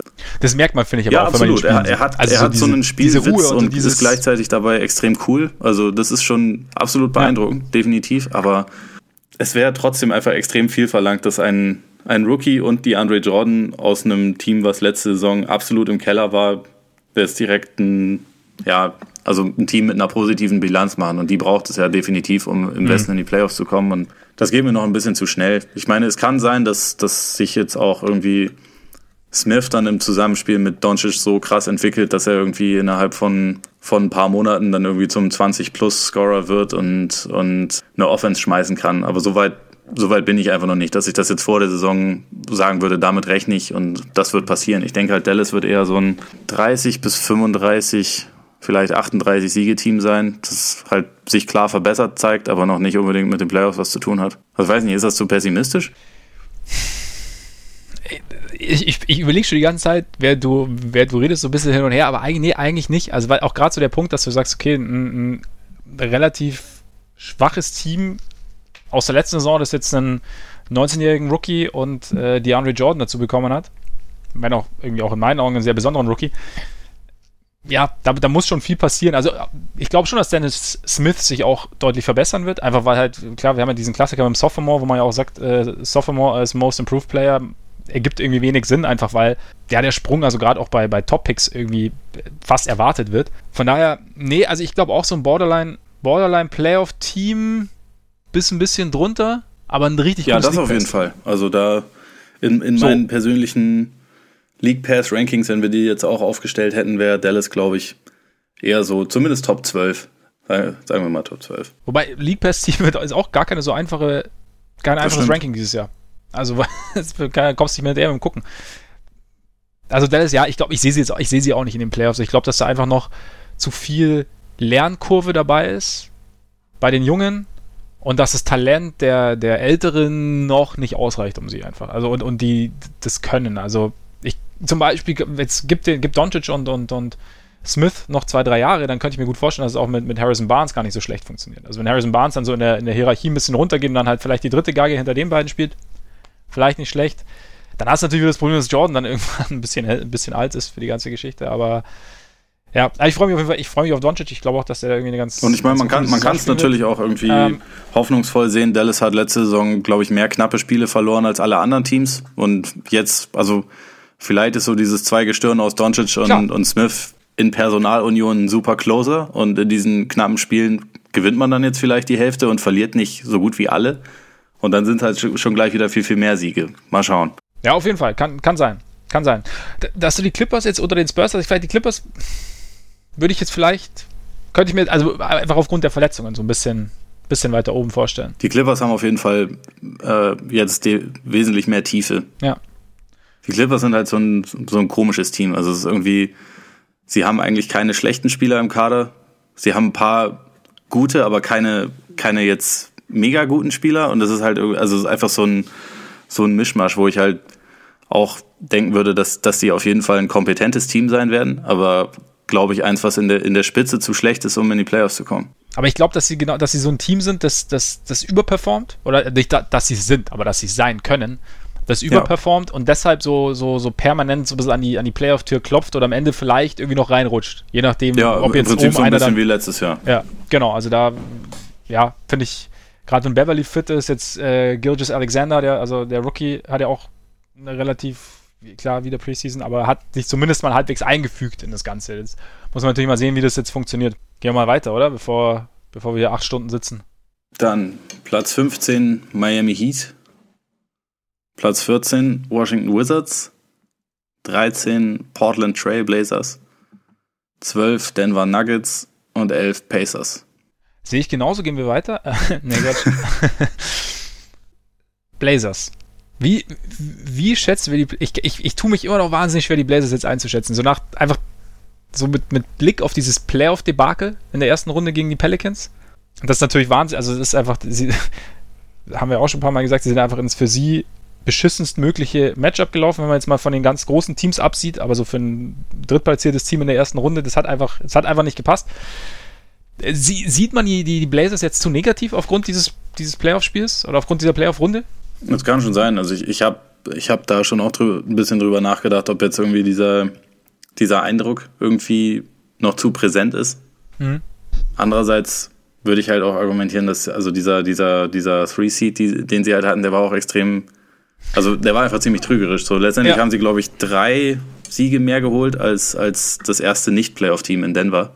Und ähm, das zeigt halt einer, einerseits, wie nah der Westen beieinander war und andererseits, dass die Blazers ja, also ich glaube, sie haben für ihre für ihre Qualität schon fast so ein bisschen überperformt, also wie du es gerade bei den Clippers gesagt hast. Es lief viel gut letzte Saison bei ihnen. Sie haben jetzt so gut wie nichts verändert, obwohl es halt dieses ja, schon Fiasko kann man das, glaube ich, nennen, in, in den ja. Playoffs gab. Und ich glaube, dass das halt schon auch so einen gewissen Knacks mitgeben kann. Und für mich strahlt jetzt auch diese, diese Organisation nicht unbedingt das, das Vertrauen aus, dass sie zwingend irgendwie auf der positiven Regular Season aufbauen, sondern eher, dass sie so, ja, so ein bisschen angenockt sind. Also das ist natürlich irgendwie auch so ein bisschen Ferndiagnose, aber also wenn man jetzt darauf setzen würde, dass die Blazers nochmal genauso eine gute Saison spielen, dann muss man eigentlich schon darauf setzen, dass Zach Collins halt sich ziemlich gut entwickelt, einfach auch, weil, weil in Ed Davis ein Big Man weg ist, der nicht unwichtig war fürs Team. Und das halt, also von den Neuzugängen wie Stauskas und Seth Curry, dass die halt noch ein bisschen Shooting bringen. Andererseits ist das halt, sind das auch noch mehr sehr schlechte Verteidiger auf den Guard-Positionen. also ja. ich, ich sehe nicht so richtig einen, ähm, einen Weg, wie es jetzt so richtig vorwärts geht bei den Blazers und ich denke halt eher, dass es ein paar Teams im Westen gibt, die sie wahrscheinlich ein bisschen überholt haben über den Sommer. Möglich, auf jeden Fall. Was ich mich bei den Blazers so ein bisschen frage, auch jetzt nach dieser Runde, vielleicht auch mit, also noch unter Einfluss dieser Runde, dass ob, ob die Blazers nicht vielleicht so ein typisches Regular-Season-Team sind. Das so über 82 Spiele eine relativ, eine, oder eine Philosophie entwickelt, die über zwei und diese lange Saison funktioniert, weil da eben nicht so dieses weil es da eben nicht so auf diese einzelnen Matchups ankommt, weil da eben das, weil der Gegner da nicht, nicht so genau studiert, weil du da einfach, weil da auch ein, ein Lillard oder ein McCollum noch viel rausschießen können, in Anführungszeichen, und rausholen können. Und dass dann aber, sobald du dann halt in, in den Playoffs auf ein Team triffst, das deine Schwächen oder die Schwächen der Blazers, die sie ja definitiv haben, richtig ausnutzen kann und noch dazu Möglichkeit hat, äh, ihre Stärken zu begrenzen, dass es den Blazers mehr wehtut als jetzt vielleicht anderen Teams, weil sie diesen Ausweg nicht so sehr haben. Und ob sie dann, also ob wir sie deshalb vielleicht für die Regular Season, also ob sie nicht weiterhin einfach ein Playoff-Team sind, aber dann halt nicht viel mehr. Ja, also das, das kann definitiv sein. Also es klingt ein bisschen gemein, aber vielleicht ist auch Lillard letztendlich ein Regular Season Superstar. Also ich weiß nicht. So, aber ich fand, ich fand schon etwas erschreckend, wie wenig dem eingefallen ist gegen die Pelicans. Und natürlich liegt es dann auch immer noch an ganz vielen anderen Sachen, aber gibt es dann auch immer eine Dynamik, die dann da irgendwie sich oder eine Abwärtsspirale, die dann irgendwie während der Saison, ich meine, äh, der Saison, der Serie, konntest ja zuschauen. Aber ich finde bei Lillard, das habe ich, also war ja auch schon Thema, einfach ein, ein, anderer Partner, also ein Partner, der besser ja. zu ihm passt, der seine Stärken besser ergänzt. Das wäre das wäre so ein bisschen mein kleiner Traum für Damian Lillard, dass man da mal jemanden hätte. Also nichts gegen CJ McCollum, es sind, es sind beides für sich extrem gute Spieler, die halt aber, die auch im Verbund offensiv funktionieren, die, aber die dir halt immer so ein, so ein, so ein, so ein Minus hinten lassen. Und da wäre es halt, da fände ich jetzt Lillard jemanden, der, wie gesagt, deswegen hoffe ich ja weiterhin, dass die Blazers irgendwie einen äh, Jimmy Butler Trade zu trade. Warum kann ich ja nicht Trade sagen? Weil war schon ein paar Mal so. Dass die irgendwie einen Jimmy Butler Trade zustande bekommen. Ja, oder ein Trade. Das wäre so weit. Oder ein Trade. Ja, können sie mal die Trade-Maschinen anschmeißen. oder das Tretboot. Aber das, das, das das ist Tretboot. Eine Runde Tretboot fahren in Oregon. Und dann. Äh, ich glaube, dann, dann könnte Lillard auch besser funktionieren. Aber auch viel Spekulation und wie gesagt, kein, keine äh, breitseitigen CJ McCollum. Ähm, die Wizards, die werden jetzt nicht wahnsinnig glücklich sein, dass du sie im Osten zum Beispiel hinter den Bucks siehst. Boah, aber sowas von mit Überzeugung. Nicht genannt hast. Ja, ich auch, aber unterschätzen wir die, unterschätzen wir die Wizards, weil, also aufgrund ihres also paradoxerweise aufgrund ihrer großen Klappe, weil wir sie irgendwie nicht mehr für voll nehmen, weil sie einfach so viel, also verbal so übers Ziel hinausschießen, dass wir irgendwie halt jedes Mal, wenn die Wizards denken, irgendwie so ein kleines Grinsen bekommen und abwinken. Und dann kommt noch, dann kommt jetzt noch Dwight Howard dazu, bei dem, ja, der jetzt seine letzten Teams nicht zwingend besser gemacht hat. Die alle nicht, nicht schnell genug sagen könnten, mach's gut, Dwight, bis, bis, äh, ja. bis wir sehen uns im Auswärtsspiel. ja, aber wie, ich meine, aber wird jetzt nicht zu diesen, zu diesen Wizards passen, wenn jetzt Dwight Howard ausgerechnet zwischen John Wall, Bradley Beal, Markeith Morris, Austin Rivers, Kelly Oubre seine sportliche Heimat finden würde und auch seine, seine psychologische, persönliche Heimat finden würde? Das klingt irgendwie wie so ein Tim Burton-Film, so in dem, in dem Johnny, Johnny Depp ganz komisch geschminkt ist und sie dann sie, sich irgendwelche, irgendwelche ja. verrückten Pläne aushacken. Nee, ich, also ja. die, die Wizards sehen sich halt immer so als, als Team, was auf jeden Fall mindestens Top 3 ist eigentlich Top 1 auf der Welt und äh, in der Geschichte und überhaupt. Im Universum. Und die Monsters hätten keine Wenn wir jetzt irgendwie nur so auf die, auf die Eastern Conference gucken, man könnte absolut dafür argumentieren, dass sie da zumindest, ja, vielleicht nicht Top 3, aber, aber Top 4 oder so sind. Also sie haben ja, sie haben ja sehr gute Spieler und also sie hatten gerade diese Starting Five hatte auch mit Gotthard immer sehr, sehr gut funktioniert. Ähm, obwohl Gotthard und Wall sich offensichtlich gehasst haben wie sonst was. Aber es hat ja spielerisch immer funktioniert, wenn Wall, Beal, äh, Porter, Morris und Gotthard auf dem, auf, dem, auf dem Court standen. Also das ist ja Das ist ja also eine Mannschaft mit, mit Qualität und irgendwie auch einer an, den, an guten Tagen sinnvollen Rollenverteilung. Absolut. Aber also, wenn ein Team halt letzte Saison schon eine, eine absolut beschissene Team, äh, Teamchemie hatte und man so das Gefühl hatte, es wäre jetzt kein, es wäre jetzt nicht unbedingt ein Schock, wenn sie sich irgendwann gegenseitig den Ball einfach nur in die Fresse werfen oder, oder, oder wenn sie sich treten, während der eine mal nicht hinguckt. Und da dann jemanden wie Dwight Howard zu holen, den wirklich bei seinen letzten vier Teams anscheinend, also so dem Vernehmen nach, nach allem, was man hört, alle gehasst haben, die mit ihm zusammengespielt haben. Viele haben es sogar ziemlich öffentlich dann kundgetan, dass sie ihn gehasst haben. Ähm, den packt man in diese Mischung rein. Ob er spielerisch noch ein Upgrade ist gegenüber Gotthard, finde ich übrigens diskutabel, aber schauen wir mal. Und Austin Rivers, der für mich sportlich reinpasst, aber andererseits halt auch von seinem leichten Größenwahnsinn auch reinpasst. also einfach ein das, das Team ist halt irgendwie ein, ein Experiment an, wie viele komische Charaktere oder wie viele Leute mit ihrer eigenen sehr merkwürdigen Weltanschauung und, und Auffassung ähm, kann ich zusammentun, bis es irgendwann explodiert. Ja, aber genau das meine ich. Ist es, ist es, ist es genau die Formel, minus, die irgendwie... Minus, plus, minus, also, plus, minus, plus, minus, plus, minus, plus, minus, ergibt dann irgendwann Plus? Ir irgendwann mal Plus hinten raus. Ganz, ganz dickes Das ist wieder Plus bei Schritt 3 Profit. Ist auch nicht zwingend, dass ich dran glaube. Ja, ja, genau, ja, genau. Mittlerweile kann ich, kann ich da auch mitlachen. Ähm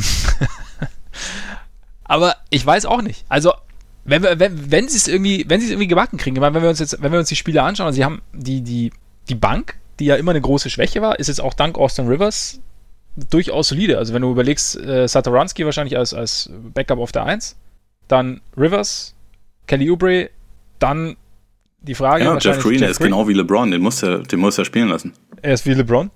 Der muss, muss eigentlich, dass er überhaupt von der Bank kommt, ne? weil LeBron spielt ja auch von Anfang an in LA.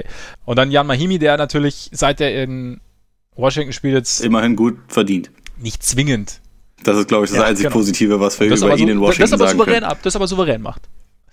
Nein, aber du hast also die.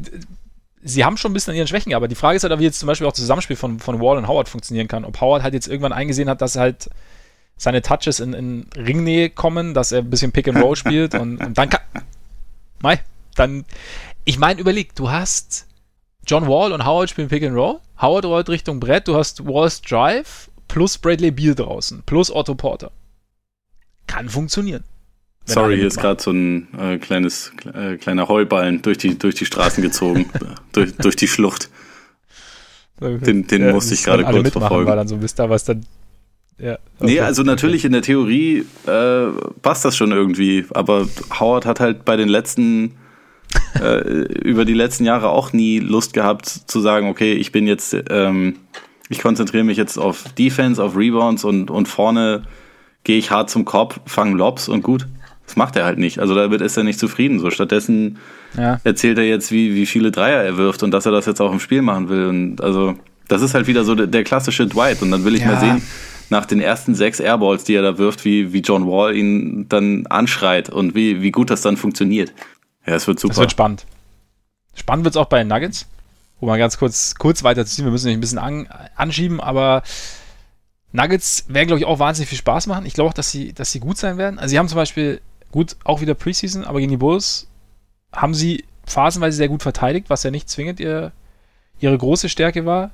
Die Bank ist halt ein bisschen dünn. Ja, es hängt halt ein bisschen darauf ab, äh, davon ab, wie viel Isaiah Thomas geben kann. Kann man halt einfach aktuell noch relativ schwer ja. einschätzen. Also so ein Trey Lyles von der Bank finde ich schon nicht schlecht, aber gerade auf dem Flügel ist es halt relativ dünn, was danach kommt. Ne? Plumlee von der Bank ist auch nicht schlecht. Ist, ja, es ist, aber mit, mit, mit gerade mit Harris und, und Murray, glaube ich, Murray traue ich echt nochmal einen Sprung zu.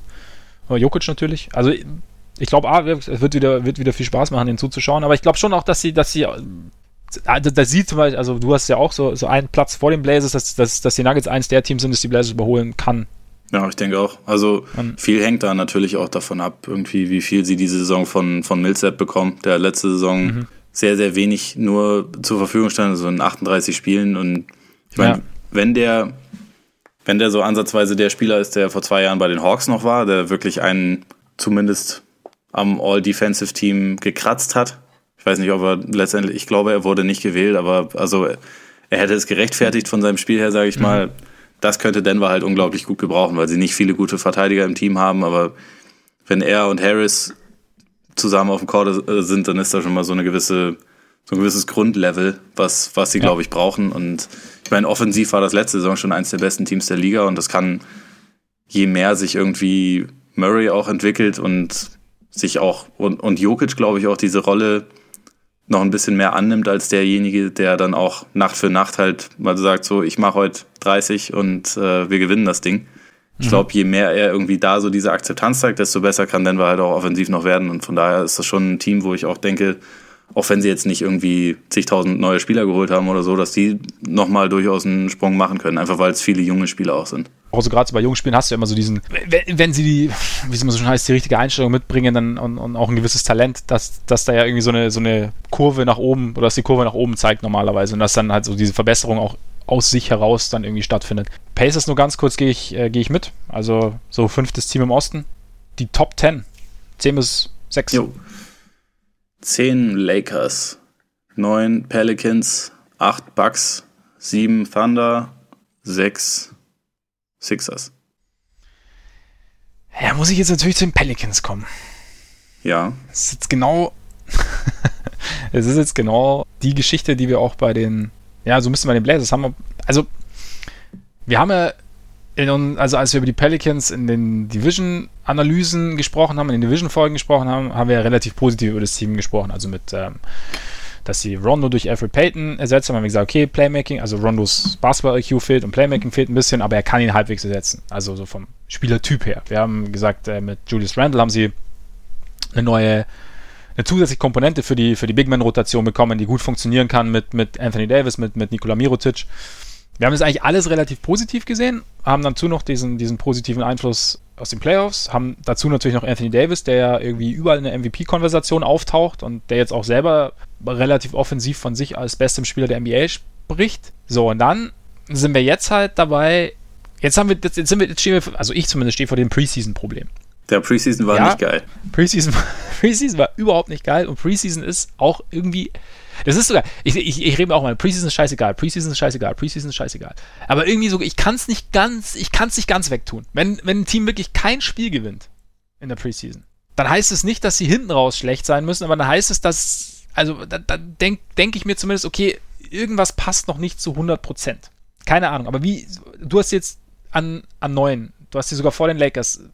Wo, was ist jetzt für dich da, das, was sind die Hauptargumente? Jetzt klammern wir mal die Preseason aus. Was sind für dich die Hauptargumente, die jetzt einfach für die Pelicans vor den Lakers zum Beispiel sprechen? Auch vor den Nuggets. Äh, die Pelicans haben letzte Saison nicht nur in den Playoffs, sondern einfach grundsätzlich in der zweiten Saisonhälfte auf einem Niveau gespielt, also wo ich jetzt nicht unbedingt fix davon ausgehe, dass sie die, dass die komplette Saison überziehen können, aber nach der, nach der Verletzung von Boogie haben sie also eine extrem starke Serie hingelegt, weil sie AD halt auf die 5 gepackt haben, mit Mirotic kombiniert haben und quasi ein Rezept für sich gefunden haben, das, das extrem gut war. Und die eine Komponente davon, die jetzt nicht mehr da ist, halt, ist halt Rondo. Und ich glaube, ich glaube schon, dass diese, also dass Rondo dem Team auch ein bisschen fehlen wird, weil Peyton einfach bisher nicht bewiesen hat, dass er das irgendwie auf dem Level spielen kann. Aber du hast halt ansonsten diese, diese Spieler sind ja alle noch da. Und also von, gerade von Holiday und Davis halte ich einfach so viel dass ich mir sehr schwer vorstellen kann, dass die Pelicans jetzt auf einmal wieder ein total mittelmäßiges oder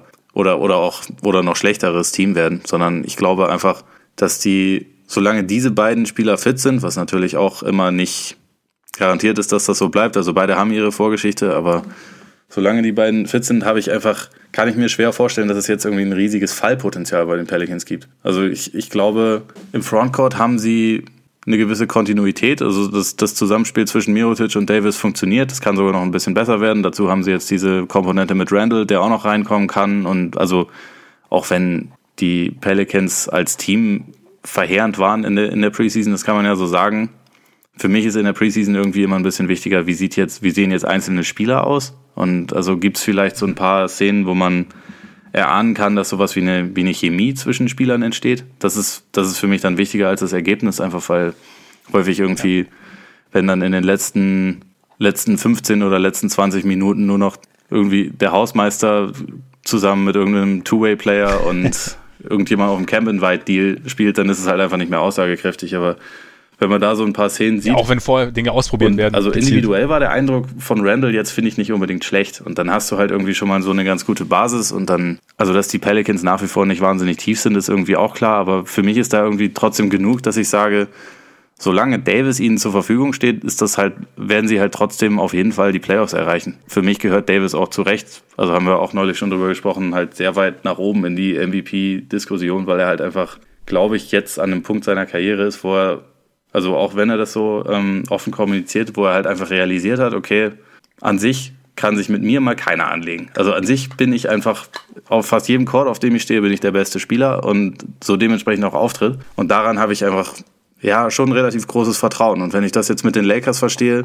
äh, ich meine vergleiche, natürlich läuft da LeBron rum, der dieses Vertrauen seit zehn Jahren hat und auch vollkommen zu Recht, weil er, weil er nun mal einfach für sich schon eine Maschine ist. Aber bei allem anderen darum reden wir ja nicht von irgendwie, sagen wir mal, known quantities, sagt der, sagt's der Engländer. Wie sagt man das auf Deutsch am besten? Bekannter Qualität. äh, ja, also Qualität. so in etwa meine ich. Also du hast also halt, ich, ja. du hast diese Talente und du hast so ein paar abgehalfterte Veteranen und Aussortierte und so. Und ich, ich erwarte zum Beispiel von Brandon, Brandon Ingram auch einen großen Schritt, aber es wird mir teilweise ein bisschen zu viel das schon so dargestellt, als wäre er ja schon so der Star, von, von dem sie hoffen, dass er, dass er es wird. Und die Lakers haben für mich einfach noch nicht so, sie haben abgesehen von LeBron einfach noch nicht so viel, wo ich denke, darauf kann man sich jetzt auf jeden Fall verlassen. Es kann schon sein, dass sie, dass sie wesentlich besser noch spielen. Also ich sehe auch mittlerweile ein Szenario, in dem die Lakers vielleicht sogar den Heimvorteil angreifen, aber ich wäre mir da einfach noch nicht, stand jetzt einfach noch nicht so sicher.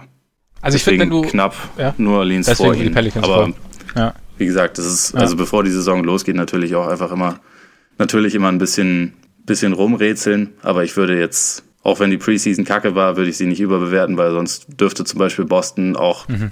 müsste auch in der, irgendwo auf Platz 20 oder so rumlungern. auf, je, nee, auf jeden Fall. Also die, die Endergebnisse sollten, sollten jetzt nicht zu, so, zu sehr zur Analyse herangezogen werden. Aber wenn, wenn du zum Beispiel sagst, so einzelne Spiele, also mein Eindruck von Ingram persönlich war schon relativ gut in der Preseason. Und, und, und, ähm, und auch bei den Lakers, so, also dieses, sie, sie scheinen schneller spielen zu wollen. Was spannend wird, weil LeBron ja selber eigentlich nie wirklich schnell gespielt hat in seiner Karriere, sondern eigentlich auch eher derjenige ist, der sich das gerne mal mit Ball in der Hand alles anschaut, was da so passiert in der Offense. Also da kann, heißt jetzt nicht, dass er das nicht kann. Ist für ihn aber auch eine Umstellung, aber ja, weil, also, Mai, am Ende wird es knapp, aber ich würde tendenziell, glaube ich, die Lakers tatsächlich so ein bisschen, bisschen vor den Pelicans sehen. Und dann, wenn ich mir die Bucks anschaue, an 8, gibt es für dich ein Szenario, in dem Mike Budenhauser als Coach der Bucks so gut funktioniert und Janis so gut äh, zum Funktionieren bekommt und das Team um ihn herum so gut eingestellt bekommt, dass die Bucks die äh, theoretischen Top 3 im Osten angreifen können? Absolut. Also ich habe heute bei unseren Award-Picks auf, äh, auf Box auch äh, auf Janis als MVP und auf Budenhäuser als Coach des Jahres getippt. Von daher, irgendwie wusste ich das, äh, das Potenzial dafür sehen. Nee, für mich ist das so ein Team, was, glaube ich, von allen, über die wir so reden, mit den größten Sprung machen kann. Einfach weil, weil sie über die letzten Jahre nie einen Coach hatten, der jetzt wirklich eine, einen richtigen Plan hatten, äh, hatte und auch so viel, so viel Shooting, wie sie jetzt um Janis zumindest äh, theoretisch herum haben, einfach nie hatten. Er ist dazu jetzt halt physisch nochmal noch mal mehr Tier geworden. Es hat auch, glaube ich, mental nochmal zugelegt. Also wenn, wenn du dir jetzt dann auch an, anschaut, das ist auch wieder sowas Individuelles, aber so wie er in der Preseason rumläuft, fand ich schon auch relativ eindrucksvoll. Also wirkte auch noch. Unfassbar effizient auch, gell? Ja, und er, der trifft jetzt halt Pull-Up-Dreier. Und wenn er das halt auch dann ja. tatsächlich irgendwie konstant hinbekommt, wo ich jetzt nur noch meine Zweifel hätte, aber wenn er das einigermaßen regelmäßig einstreut, dann gibt's ja jetzt nicht mehr wahnsinnig viel, was du gegen ihn machen kannst. Und dann sehe ich auch im Osten, ich meine, ob das, ob sie dann letztendlich zwei Siege mehr als Philly oder so holen, sei mal dahingestellt. Aber also ich kann, ich kann mir das schon vor, äh, absolut vorstellen, dass Milwaukee Heimvorteil, Top 3 oder so, alles möglich. Also ja. ich glaube, da, da ist einfach noch ziemlich viel, ziemlich viel unausgeschöpftes Potenzial in dem Team. Vor allem, je mehr sie das, das System von, von Budenhauser verinnerlichen, desto besser wird es ja auch. Aber ich, ich habe letztens, es war ein Video, war glaube ich, weiß nicht mehr, Jan ist der Ballführende und, und dann gab es ein, so, so ein Double Screen von, von Bledsoe und äh, Middleton nachdem dann Bledsoe Richtung Zone gegangen ist und, und, und Middleton raus an die Dreierlinie, dann kannst du dich halt als Gegner entscheiden, was du, was du, also was wirst du, was wirst du gerade verteidigen? Also wirst du Middleton offen stehen lassen, wirst du äh, den, das Abrollen von Bledsoe verteidigen, der dann am Ring abschließen kann, oder was machst du mit Janis? Und da bist du natürlich, also wenn du, das ist halt genau das, was du sagst, das Spielmaterial ist da und sie haben in sich so viel Potenzial und jetzt hast du halt einen Coach, der das irgendwie vielleicht besser nutzt. Ja, genau. Kann. Also wenn du dann um die drei irgendwie noch, und hast du meinetwegen noch Lopez in der Ecke stehen, Iasova in der Ecke ja. stehen und dann ist das Feld halt relativ weit auseinander. Und Janis ist halt jemand, der zwei Schritte und einmal Arm ausstrecken braucht, um von der genau. Dreierlinie am, am, Ring zu sein. Und äh, das ja. ist dann doch eher relativ schwierig, da irgendwas sich gegen einfallen zu lassen. Also ja, deswegen sind die Bugs auch so eins meiner, meiner League Pass Teams irgendwie, was ja, einfach zu sehen, was man aus dem vorhandenen Spielermaterial, das ja auch die letzten Jahre immer so ein bisschen, oder auch letztes Jahr noch, mit, nachdem Bledsoe dann kam, so immer als, als nicht ganz harmonisch irgendwie beschrieben wurde, was man da aber trotzdem, äh, trotzdem mit viel Talent gesegnet, aber was, was man da rausholen kann als richtig oder was man als Offensivcoach rausholen kann. Und da ist Budenhauser halt schon eine ziemlich gute Adresse. OKC haben wir jetzt noch ganz kurz, müssen wir natürlich eingehen, Dennis Schröder, der jetzt gerade so ein bisschen die Starterrolle hat, solange Westbrook noch ausfällt. Der hat's, er hat's ganz gut gemacht bis jetzt, ne?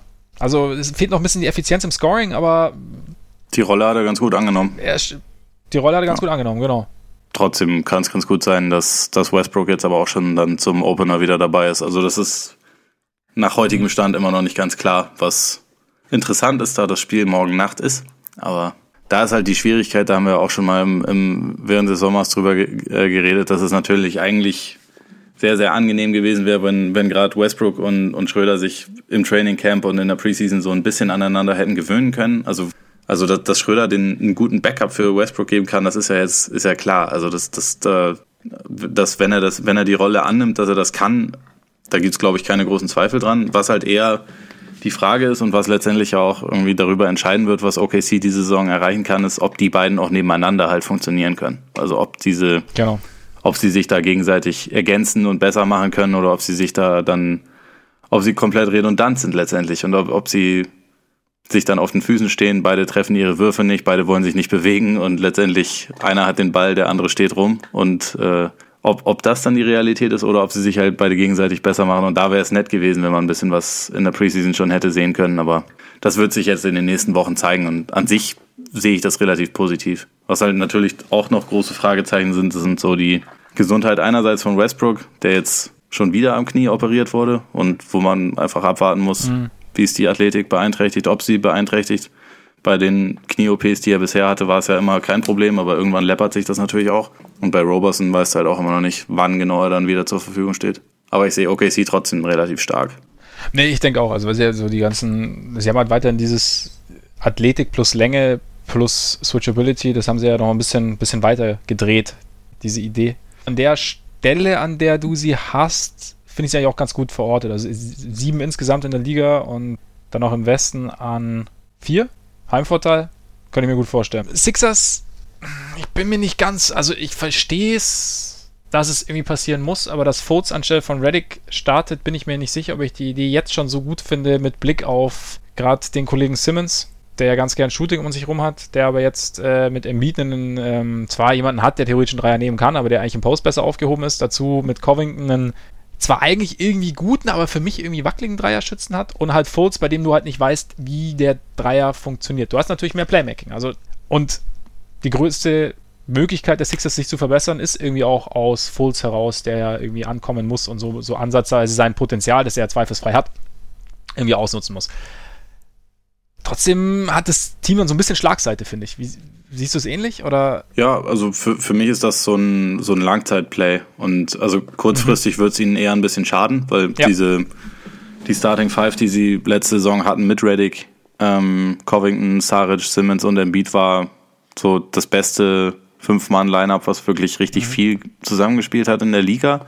Also einfach auch, weil es gut ausbalanciert war. Es ist dann, also selbst wenn Reddick dann der einzig richtig, richtig gute Shooter ist, er ist halt mhm. halt so gut, dass er dann Räume schafft und dass halt Covington beispielsweise auch mehr wirklich offene Dreier bekommt, weil ja. es umso mehr Aufmerksamkeit halt für Reddick gibt. Und dann ist, also der, also Covington, wie du schon gesagt hast, ist ein guter Shooter, aber nicht unbedingt einer, in den man jetzt immer mega viel Vertrauen hat, aus irgendeinem Grund, obwohl die Quoten gut sind, aber dadurch, dass die halt die Würfe umso offener sind, ähm, ja. ist dann auch, also seine Effizienz dadurch immer äh, automatisch ein bisschen gestiegen. Und das das hängt bei mir vielleicht auch ein bisschen mit seiner Bewegung zusammen, sorry, mit seiner Wurfbewegung. Ja. Weil er ja dieses, also bei ihm fehlt so ein bisschen der Follow-through, beziehungsweise das abknickende Handgelenk. Also es ist eher so ein bisschen, so ein bisschen schmeißen. Ja. Finde ich immer. So sieht es ein bisschen aus. Ja. Sorry. Genau. Und ähm, wie gesagt, ich glaube, dass sie da kurzfristig vielleicht ein paar, paar Siege opfern.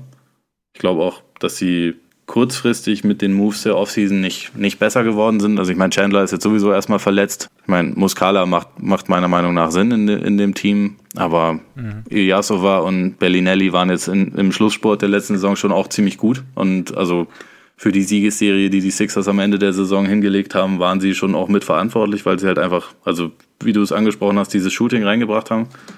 Aber ich glaube, Philly denkt halt schon auch, dass sie halt langfristig dieses, dieses Talent, falls halt einfach brauchen, um, Mhm. um irgendwie den nächsten Schritt zu machen. Und vor allem müssen sie halt auch entscheiden, ist er diese dritte Kraft, die sie sich erhoffen, neben Simmons und Embiid, oder brauchen sie da vielleicht Ja. noch wen anders? Und deswegen, Mhm. das müssen sie halt so schnell wie möglich, glaube ich, rausfinden. Deswegen, ich kann es schon verstehen, dass sie das machen, aber kurzfristig macht es die Sixers nicht unbedingt besser. Das muss man, glaube ich, schon, muss man, glaube ich, schon so sehen. Nee, aber das ist ein Punkt, einfach so diese Zukunft und auch, dass man einfach sehen muss, ob, ob das funktionieren kann mit, mit äh, Fultz, Simmons und, und Embiid und ja, dass man da vielleicht auch ein bisschen opfern muss, weil sie ja trotzdem immer noch auch in der luxuri luxuriösen Situation sind, dass sie immer noch bei weitem genügend Qualität mitbringen, um trotzdem halt Top 3, Top 4 im Osten zu sein und, und gut in die Playoffs einzuziehen. Und ja, wer weiß, vielleicht ist Fultz dann aber wirklich derjenige, der ihnen ja, der sie auf die nächste Stufe hebt, weil es dann trotzdem doch gut funktioniert mit Simmons, weil dann vielleicht irgendwann doch sein Wurf fällt und so. Also, da, aber trotzdem, ich finde auch so, hast, sie sind da gut verortet. Also, und mit diesen Worten direkt zu den Top 5. Alles klar. Fünf Raptors, vier Jazz, drei Rockets, zwei Celtics, eins streichen wir. Reden wir nicht Nee. drüber, ne? Ist einfach, ist jetzt so, ist Ende der Saison so und äh, Ende der Playoffs auch. Höchstwahrscheinlich. Und der Verein ist Da reden wir erst Ja. drüber, wenn es da was zu reden gibt. Genau. Einige werden sich wundern, ärgern, werden dich verfluchen, nein, keine Ahnung, aber dass äh, die Celtics so deutlich vor den Raptors sind. Ja, Muss ich sagen, also klassischer Homer-Move äh, im Hause Freaks. ist für sonst jemand nachvollziehbar. Nein. Also es sieht jetzt natürlich irgendwie auch im Ranking äh, wahrscheinlich krasser aus, als es ist, dadurch, dass noch zwei Teams dazwischen sind. ja. Also dann, ich meine, im Endeffekt ist, ist der, der Abstand zwischen den beiden ja nicht so wahnsinnig, nicht wahnsinnig groß, wenn überhaupt. Nö, an sich sind sie sehr nah beieinander. Ich habe, also, ich denke halt, dass die Celtics ein paar mehr Siege einfahren werden. Und dann sehe ich Mhm. irgendwie die, die beiden Teams aus dem Westen, die ich da dann noch aufgeführt habe. Ja, habe ich ein bisschen mehr Vertrauen rein in die Raptors. Aber es ist natürlich, äh, ist, wie gesagt, natürlich subjektiv. Ja klar, ich meine, ist ja, ist ja, ist ja, Ja. dein Ranking. Und ich meine, eine ne super große Lücke zwischen Toronto und Boston sehe ich absolut nicht. Also das, das, das, das wird mir auch an einigen Stellen schon viel zu offensiv so dargestellt, als wäre Boston irgendwie meilenweit voraus allen anderen Teams im Osten. Das sind Mhm. sie meiner Meinung nach absolut nicht. Also ich, wie gesagt, ich habe sie in dem Ranking ja jetzt auch dann an Platz zwei hinter, hinter Lord Voldemort, aber einfach, also nicht, nicht, weil sie da jetzt irgendwie äh, allen anderen Teams kilometerweit voraus sind, sondern weil ich glaube, dass sie langfristig dorthin gehören. Aber wie gesagt, nicht, nicht so überdeutlich, wie das an, man, an manchen Stellen dargestellt wird. Also ich, ich gehe damit, ich sehe die Celtics auch eigentlich so an, an zwei. Wenn, ich- wenn ich sie mit den Raptors vergleiche, also wenn, wenn man sich beide Teams anschaut, sie sind beide extrem tief, Ja. gerade auf dem Flügel. Sie, und da, da gefallen mir manche Argumentationen nicht, weil es dann heißt, okay, die Raptors haben klar den besseren Spieler und ja, haben sie theoretisch. Oder den klar den besten Spieler, nicht den besseren, den besten Ja. Spieler, also mit Kawhi. Wobei ich bei Kawhi, habe ich jetzt auch schon ein paar Mal gesagt, ich, das kann sein, dass ich nach in, in drei Wochen, vier Wochen anders rede, aber ich will Kawhi erst über einen längeren Zeitraum spielen gesehen haben, bevor ich sage, dass die Raptors den besten Spieler haben der Eastern Conference.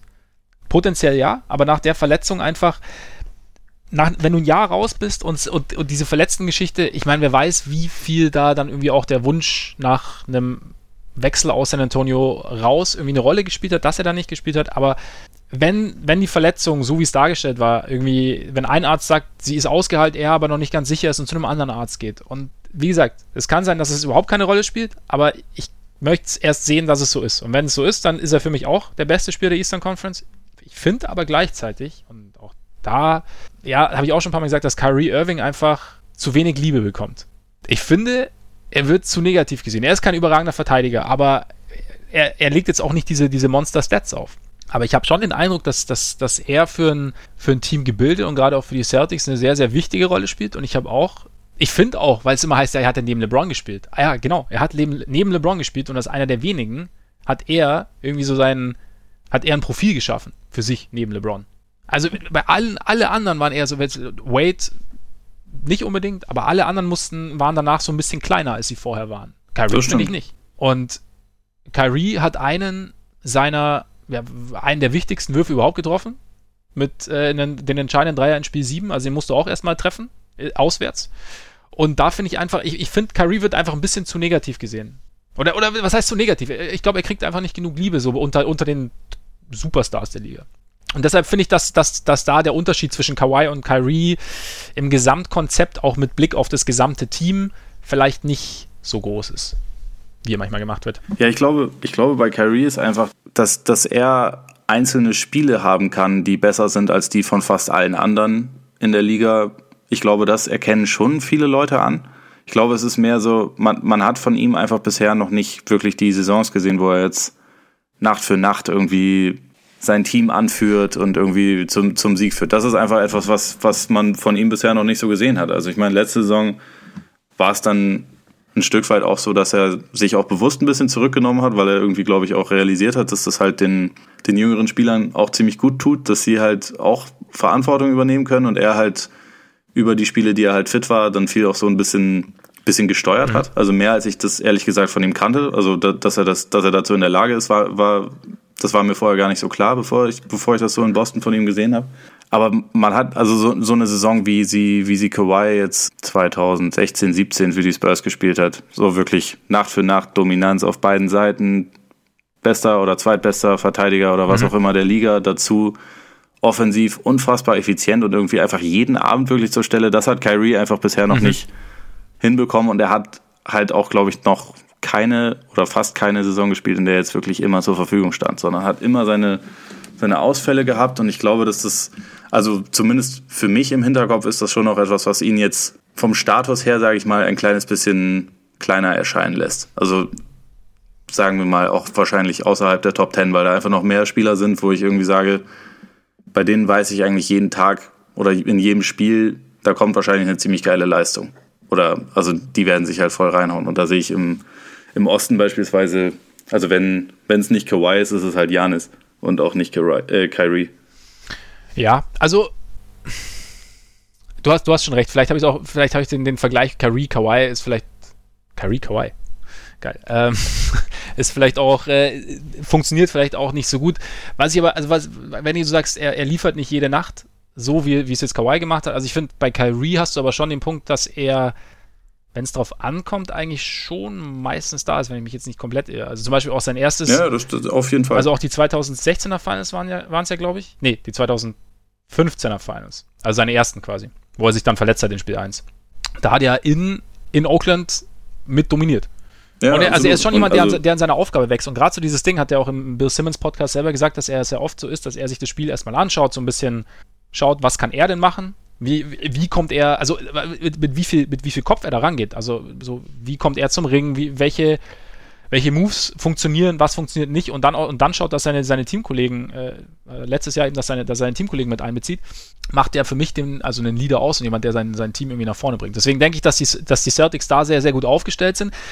Wenn wir jetzt mal auf die zwei Teams kommen, ich denke, dass die Celtics, die Raptors, wenn Kawhi zu alter Stärke zurückfinden, haben den besten Spieler zwischen den beiden Teams. Beide sind sehr, sehr tief. Ich für mich haben aber die, die Celtics in der Breite dann ein bisschen mehr Talent. Also die, alles, was dann hinter den Besten kommt, ist dann bei den Celtics in meinen Augen ein bisschen stärker.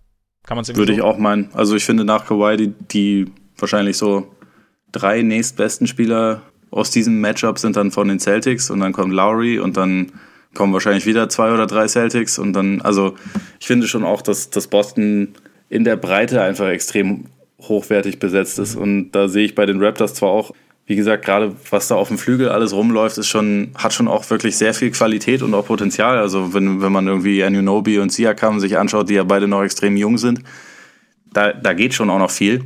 Aber wenn wir auf solche Spieler gucken, habe ich trotzdem lieber Jalen Brown und Jason Tatum. Und doch ja. Terry Rozier und äh, Marcus ja, da, bei, bei den Celtics laufen halt einfach krass viele gute Spieler rum jetzt. Auf jeden Fall, auf jeden Fall. Also ich sehe da auch die Bank der Celtics dann irgendwie am Ende stärker. Also es wird, ich, es wird auf, ich meine, keine Ahnung, wenn wenn es auf die Eastern Conference Finals zwischen den beiden rausläuft, wird es auf jeden Fall eine nette Serie. Noch ganz kurz zu den anderen. Jazz tatsächlich an so weit oben? Absolut. Also ich, ich, ich verstehe immer nicht, was, was äh, Leute gegen Kontinuität haben, wenn, wenn sie sich, äh, also wenn es sie wundert, dass Utah so weit oben auftaucht. Also wann immer die Jazz letzte Saison irgendwie ihr ganzes Team beisammen hatten und halt, also gerade nach, nach Goberts Verletzungspause, als er wieder, wieder zurück war, das einfach ein absolut dominantes Team. Defensiv das stärkste der Liga, das halt zudem in, in Mitchell jemanden hatte, der halt in seiner Rookie-Saison in jedem Monat besser und effektiver geworden ist mhm. und irgendwie immer, immer mehr so in seine Rolle äh, reingefunden hat, hat mit Rubio jemanden, der im Laufe der Saison immer besser zurechtkam und sich in diesem System immer besser zu, zurechtgefunden hat, auch offensiv aggressiver gespielt hat als jemals zuvor, was mir echt gut gefallen hat. Utah ist für mich halt ein Team, was halt definitiv in der Zusammensetzung, die sie jetzt haben, noch, noch besser werden kann. Was halt so schon sehr gut ist und wo ich wenn man sich anschaut, wer da noch so auf der Bank sitzt, also mit, mit Burks, mit Exum und so, da, da kommt ja auch noch eine gewisse Qualität nach. Und natürlich haben sie jetzt nicht im, im Lauf des äh, Sommers sich irgendwie noch zwei neue Stars geholt oder irgendwas, aber ich glaube, bei, bei so einem Team, was halt zum ersten Mal in der Besetzung zusammengespielt hat und dann sich im Lauf der Saison so verbessert hat, ist das auch genau richtig. Also da muss, da soll man auch auf diese Kontinuität setzen.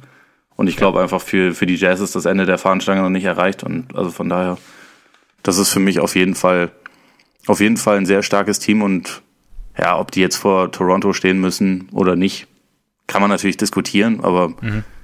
ich, also bei ihnen weiß ich einfach schon ein Stück weit mehr, woran ich bin, während man bei Toronto einfach wegen Kawhi es noch nicht weiß.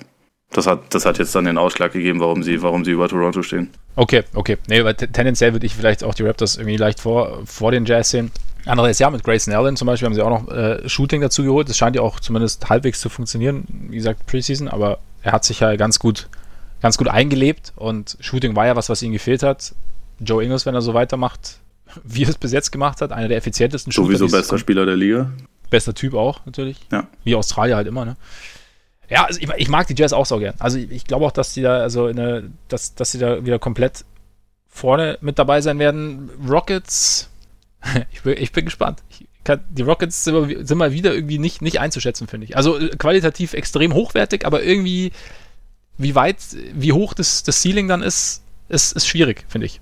Ja, sehe ich auch so. Also habe mich auch schwer getan mit ihnen, aber ich wollte jetzt auch nicht, also ich, ich hätte es jetzt respektlos gefunden, die dann irgendwie an fünf oder sechs zu tun oder auch mhm. sie zum Beispiel hinter die Jazz zu packen, nachdem sie sie in den Playoffs ziemlich mühelos rausgeschmissen haben da hätte ich es irgendwie albern gefunden, dann zu sagen, okay, Houston muss jetzt hinter die. Und natürlich hat sich bei den Rockets einiges verändert, aber ich meine, letztendlich, solange du halt Harden, Paul und D'Antoni hast, hast du schon mal eh ziemlich safe eine, mindestens eine Top 3 Offense. Und dann mit allem anderen muss man halt schauen, wie gut es funktioniert. Also zumal sie auch in Jeff äh, Bizdelik, den, den Architekten so von der Defense vom letzten Jahr verloren haben. Richtig, richtig. Inwieweit ja. sie das kompensieren können, das muss ich zeigen. Aber für mich wäre das nur, weil ich persönlich was ich ja absolut tue, die Verpflichtung von Mello zum Beispiel kritisch sehe, wäre das für mich jetzt noch zu früh, um zu sagen, okay, die Rockets muss man jetzt irgendwie mega abstrafen und keine Ahnung, ganz weit nach hinten beordern, weil dafür ist das Team, glaube ich, im Kern einfach immer noch viel zu gut. Bin ich bei dir. Also, und, und ich finde auch, wie gesagt, man muss es einfach mal sehen und ich glaube auch, Mello kann, wie gesagt, auch funktionieren. Endlich mal in einem eigentlich funktionierenden System und habe ich auch schon mal gesagt, ich denke, dass die Rockets für Rollenspieler ein relativ gutes Team sind und wenn Mello seine Rolle annimmt und seine Rolle findet, glaube ich, dass es auch funktionieren kann. Ob sie besser sind, schlechter als letztes Jahr, lässt sich irgendwie wirklich äh, vor, bevor überhaupt irgendwas Richtiges gespielt ist, schwer sagen. Vielleicht noch eine Sache, sollte es die Möglichkeit geben, sollten sie wie Jimmy Butler bekommen, wie weit, wie weit gehen oder wie hoch würde das Ceiling steigen? Schwer. Also kommt darauf an, was sie dafür abgeben. Wenn sie, wenn sie Tucker abgeben, ist das für mich meiner Meinung nach ja, also schwierig. Äh, würde ich, würde ich ehrlich gesagt auch nicht machen, weil Tucker ist gerade, gerade nachdem Ariza und Bute weg sind, ist er für mich essentiell, dass die Defense irgendwie funktioniert. Wenn sie ein anderes. Aber kann Butler das nicht genauso machen, theoretisch? Nicht auf der 4, glaube ich.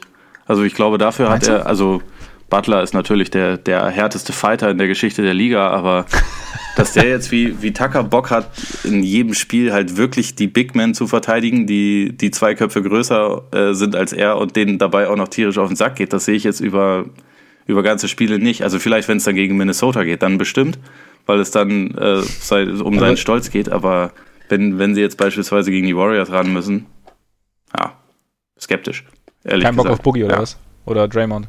Also Draymond vielleicht gerade noch so, aber also da, das würde ich dann ehrlich gesagt nicht, nicht super positiv sehen. Also es, es käme sehr darauf an, was für ein Deal da letztendlich dann zustande kommt. Wobei ich aber Tucker gegen Boogie auch.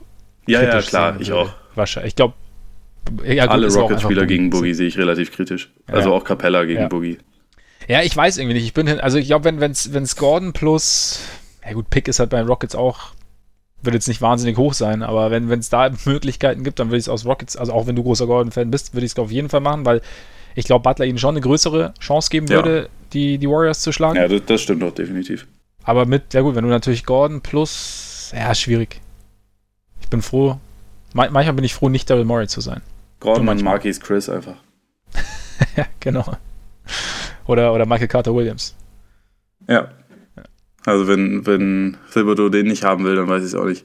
Ich kriege übrigens gerade eine Warnung, dass mein äh, Laptop sich demnächst ausschaltet. Ja. Irgendwie haben wir dann doch wieder etwas, länger geredet, als wir es eigentlich vorhatten. Ja, das ist, das ist korrekt, aber das ist äh, ganz gut, weil wie gesagt, die Warriors müssen wir nicht groß bereden. Die sollten, sollte sich nichts Großes passieren, wieder relativ gut durchmarschieren und Boogie dann irgendwie gut integrieren. Ich würde sagen, jetzt bereiten wir uns auf den Saisonstart vor.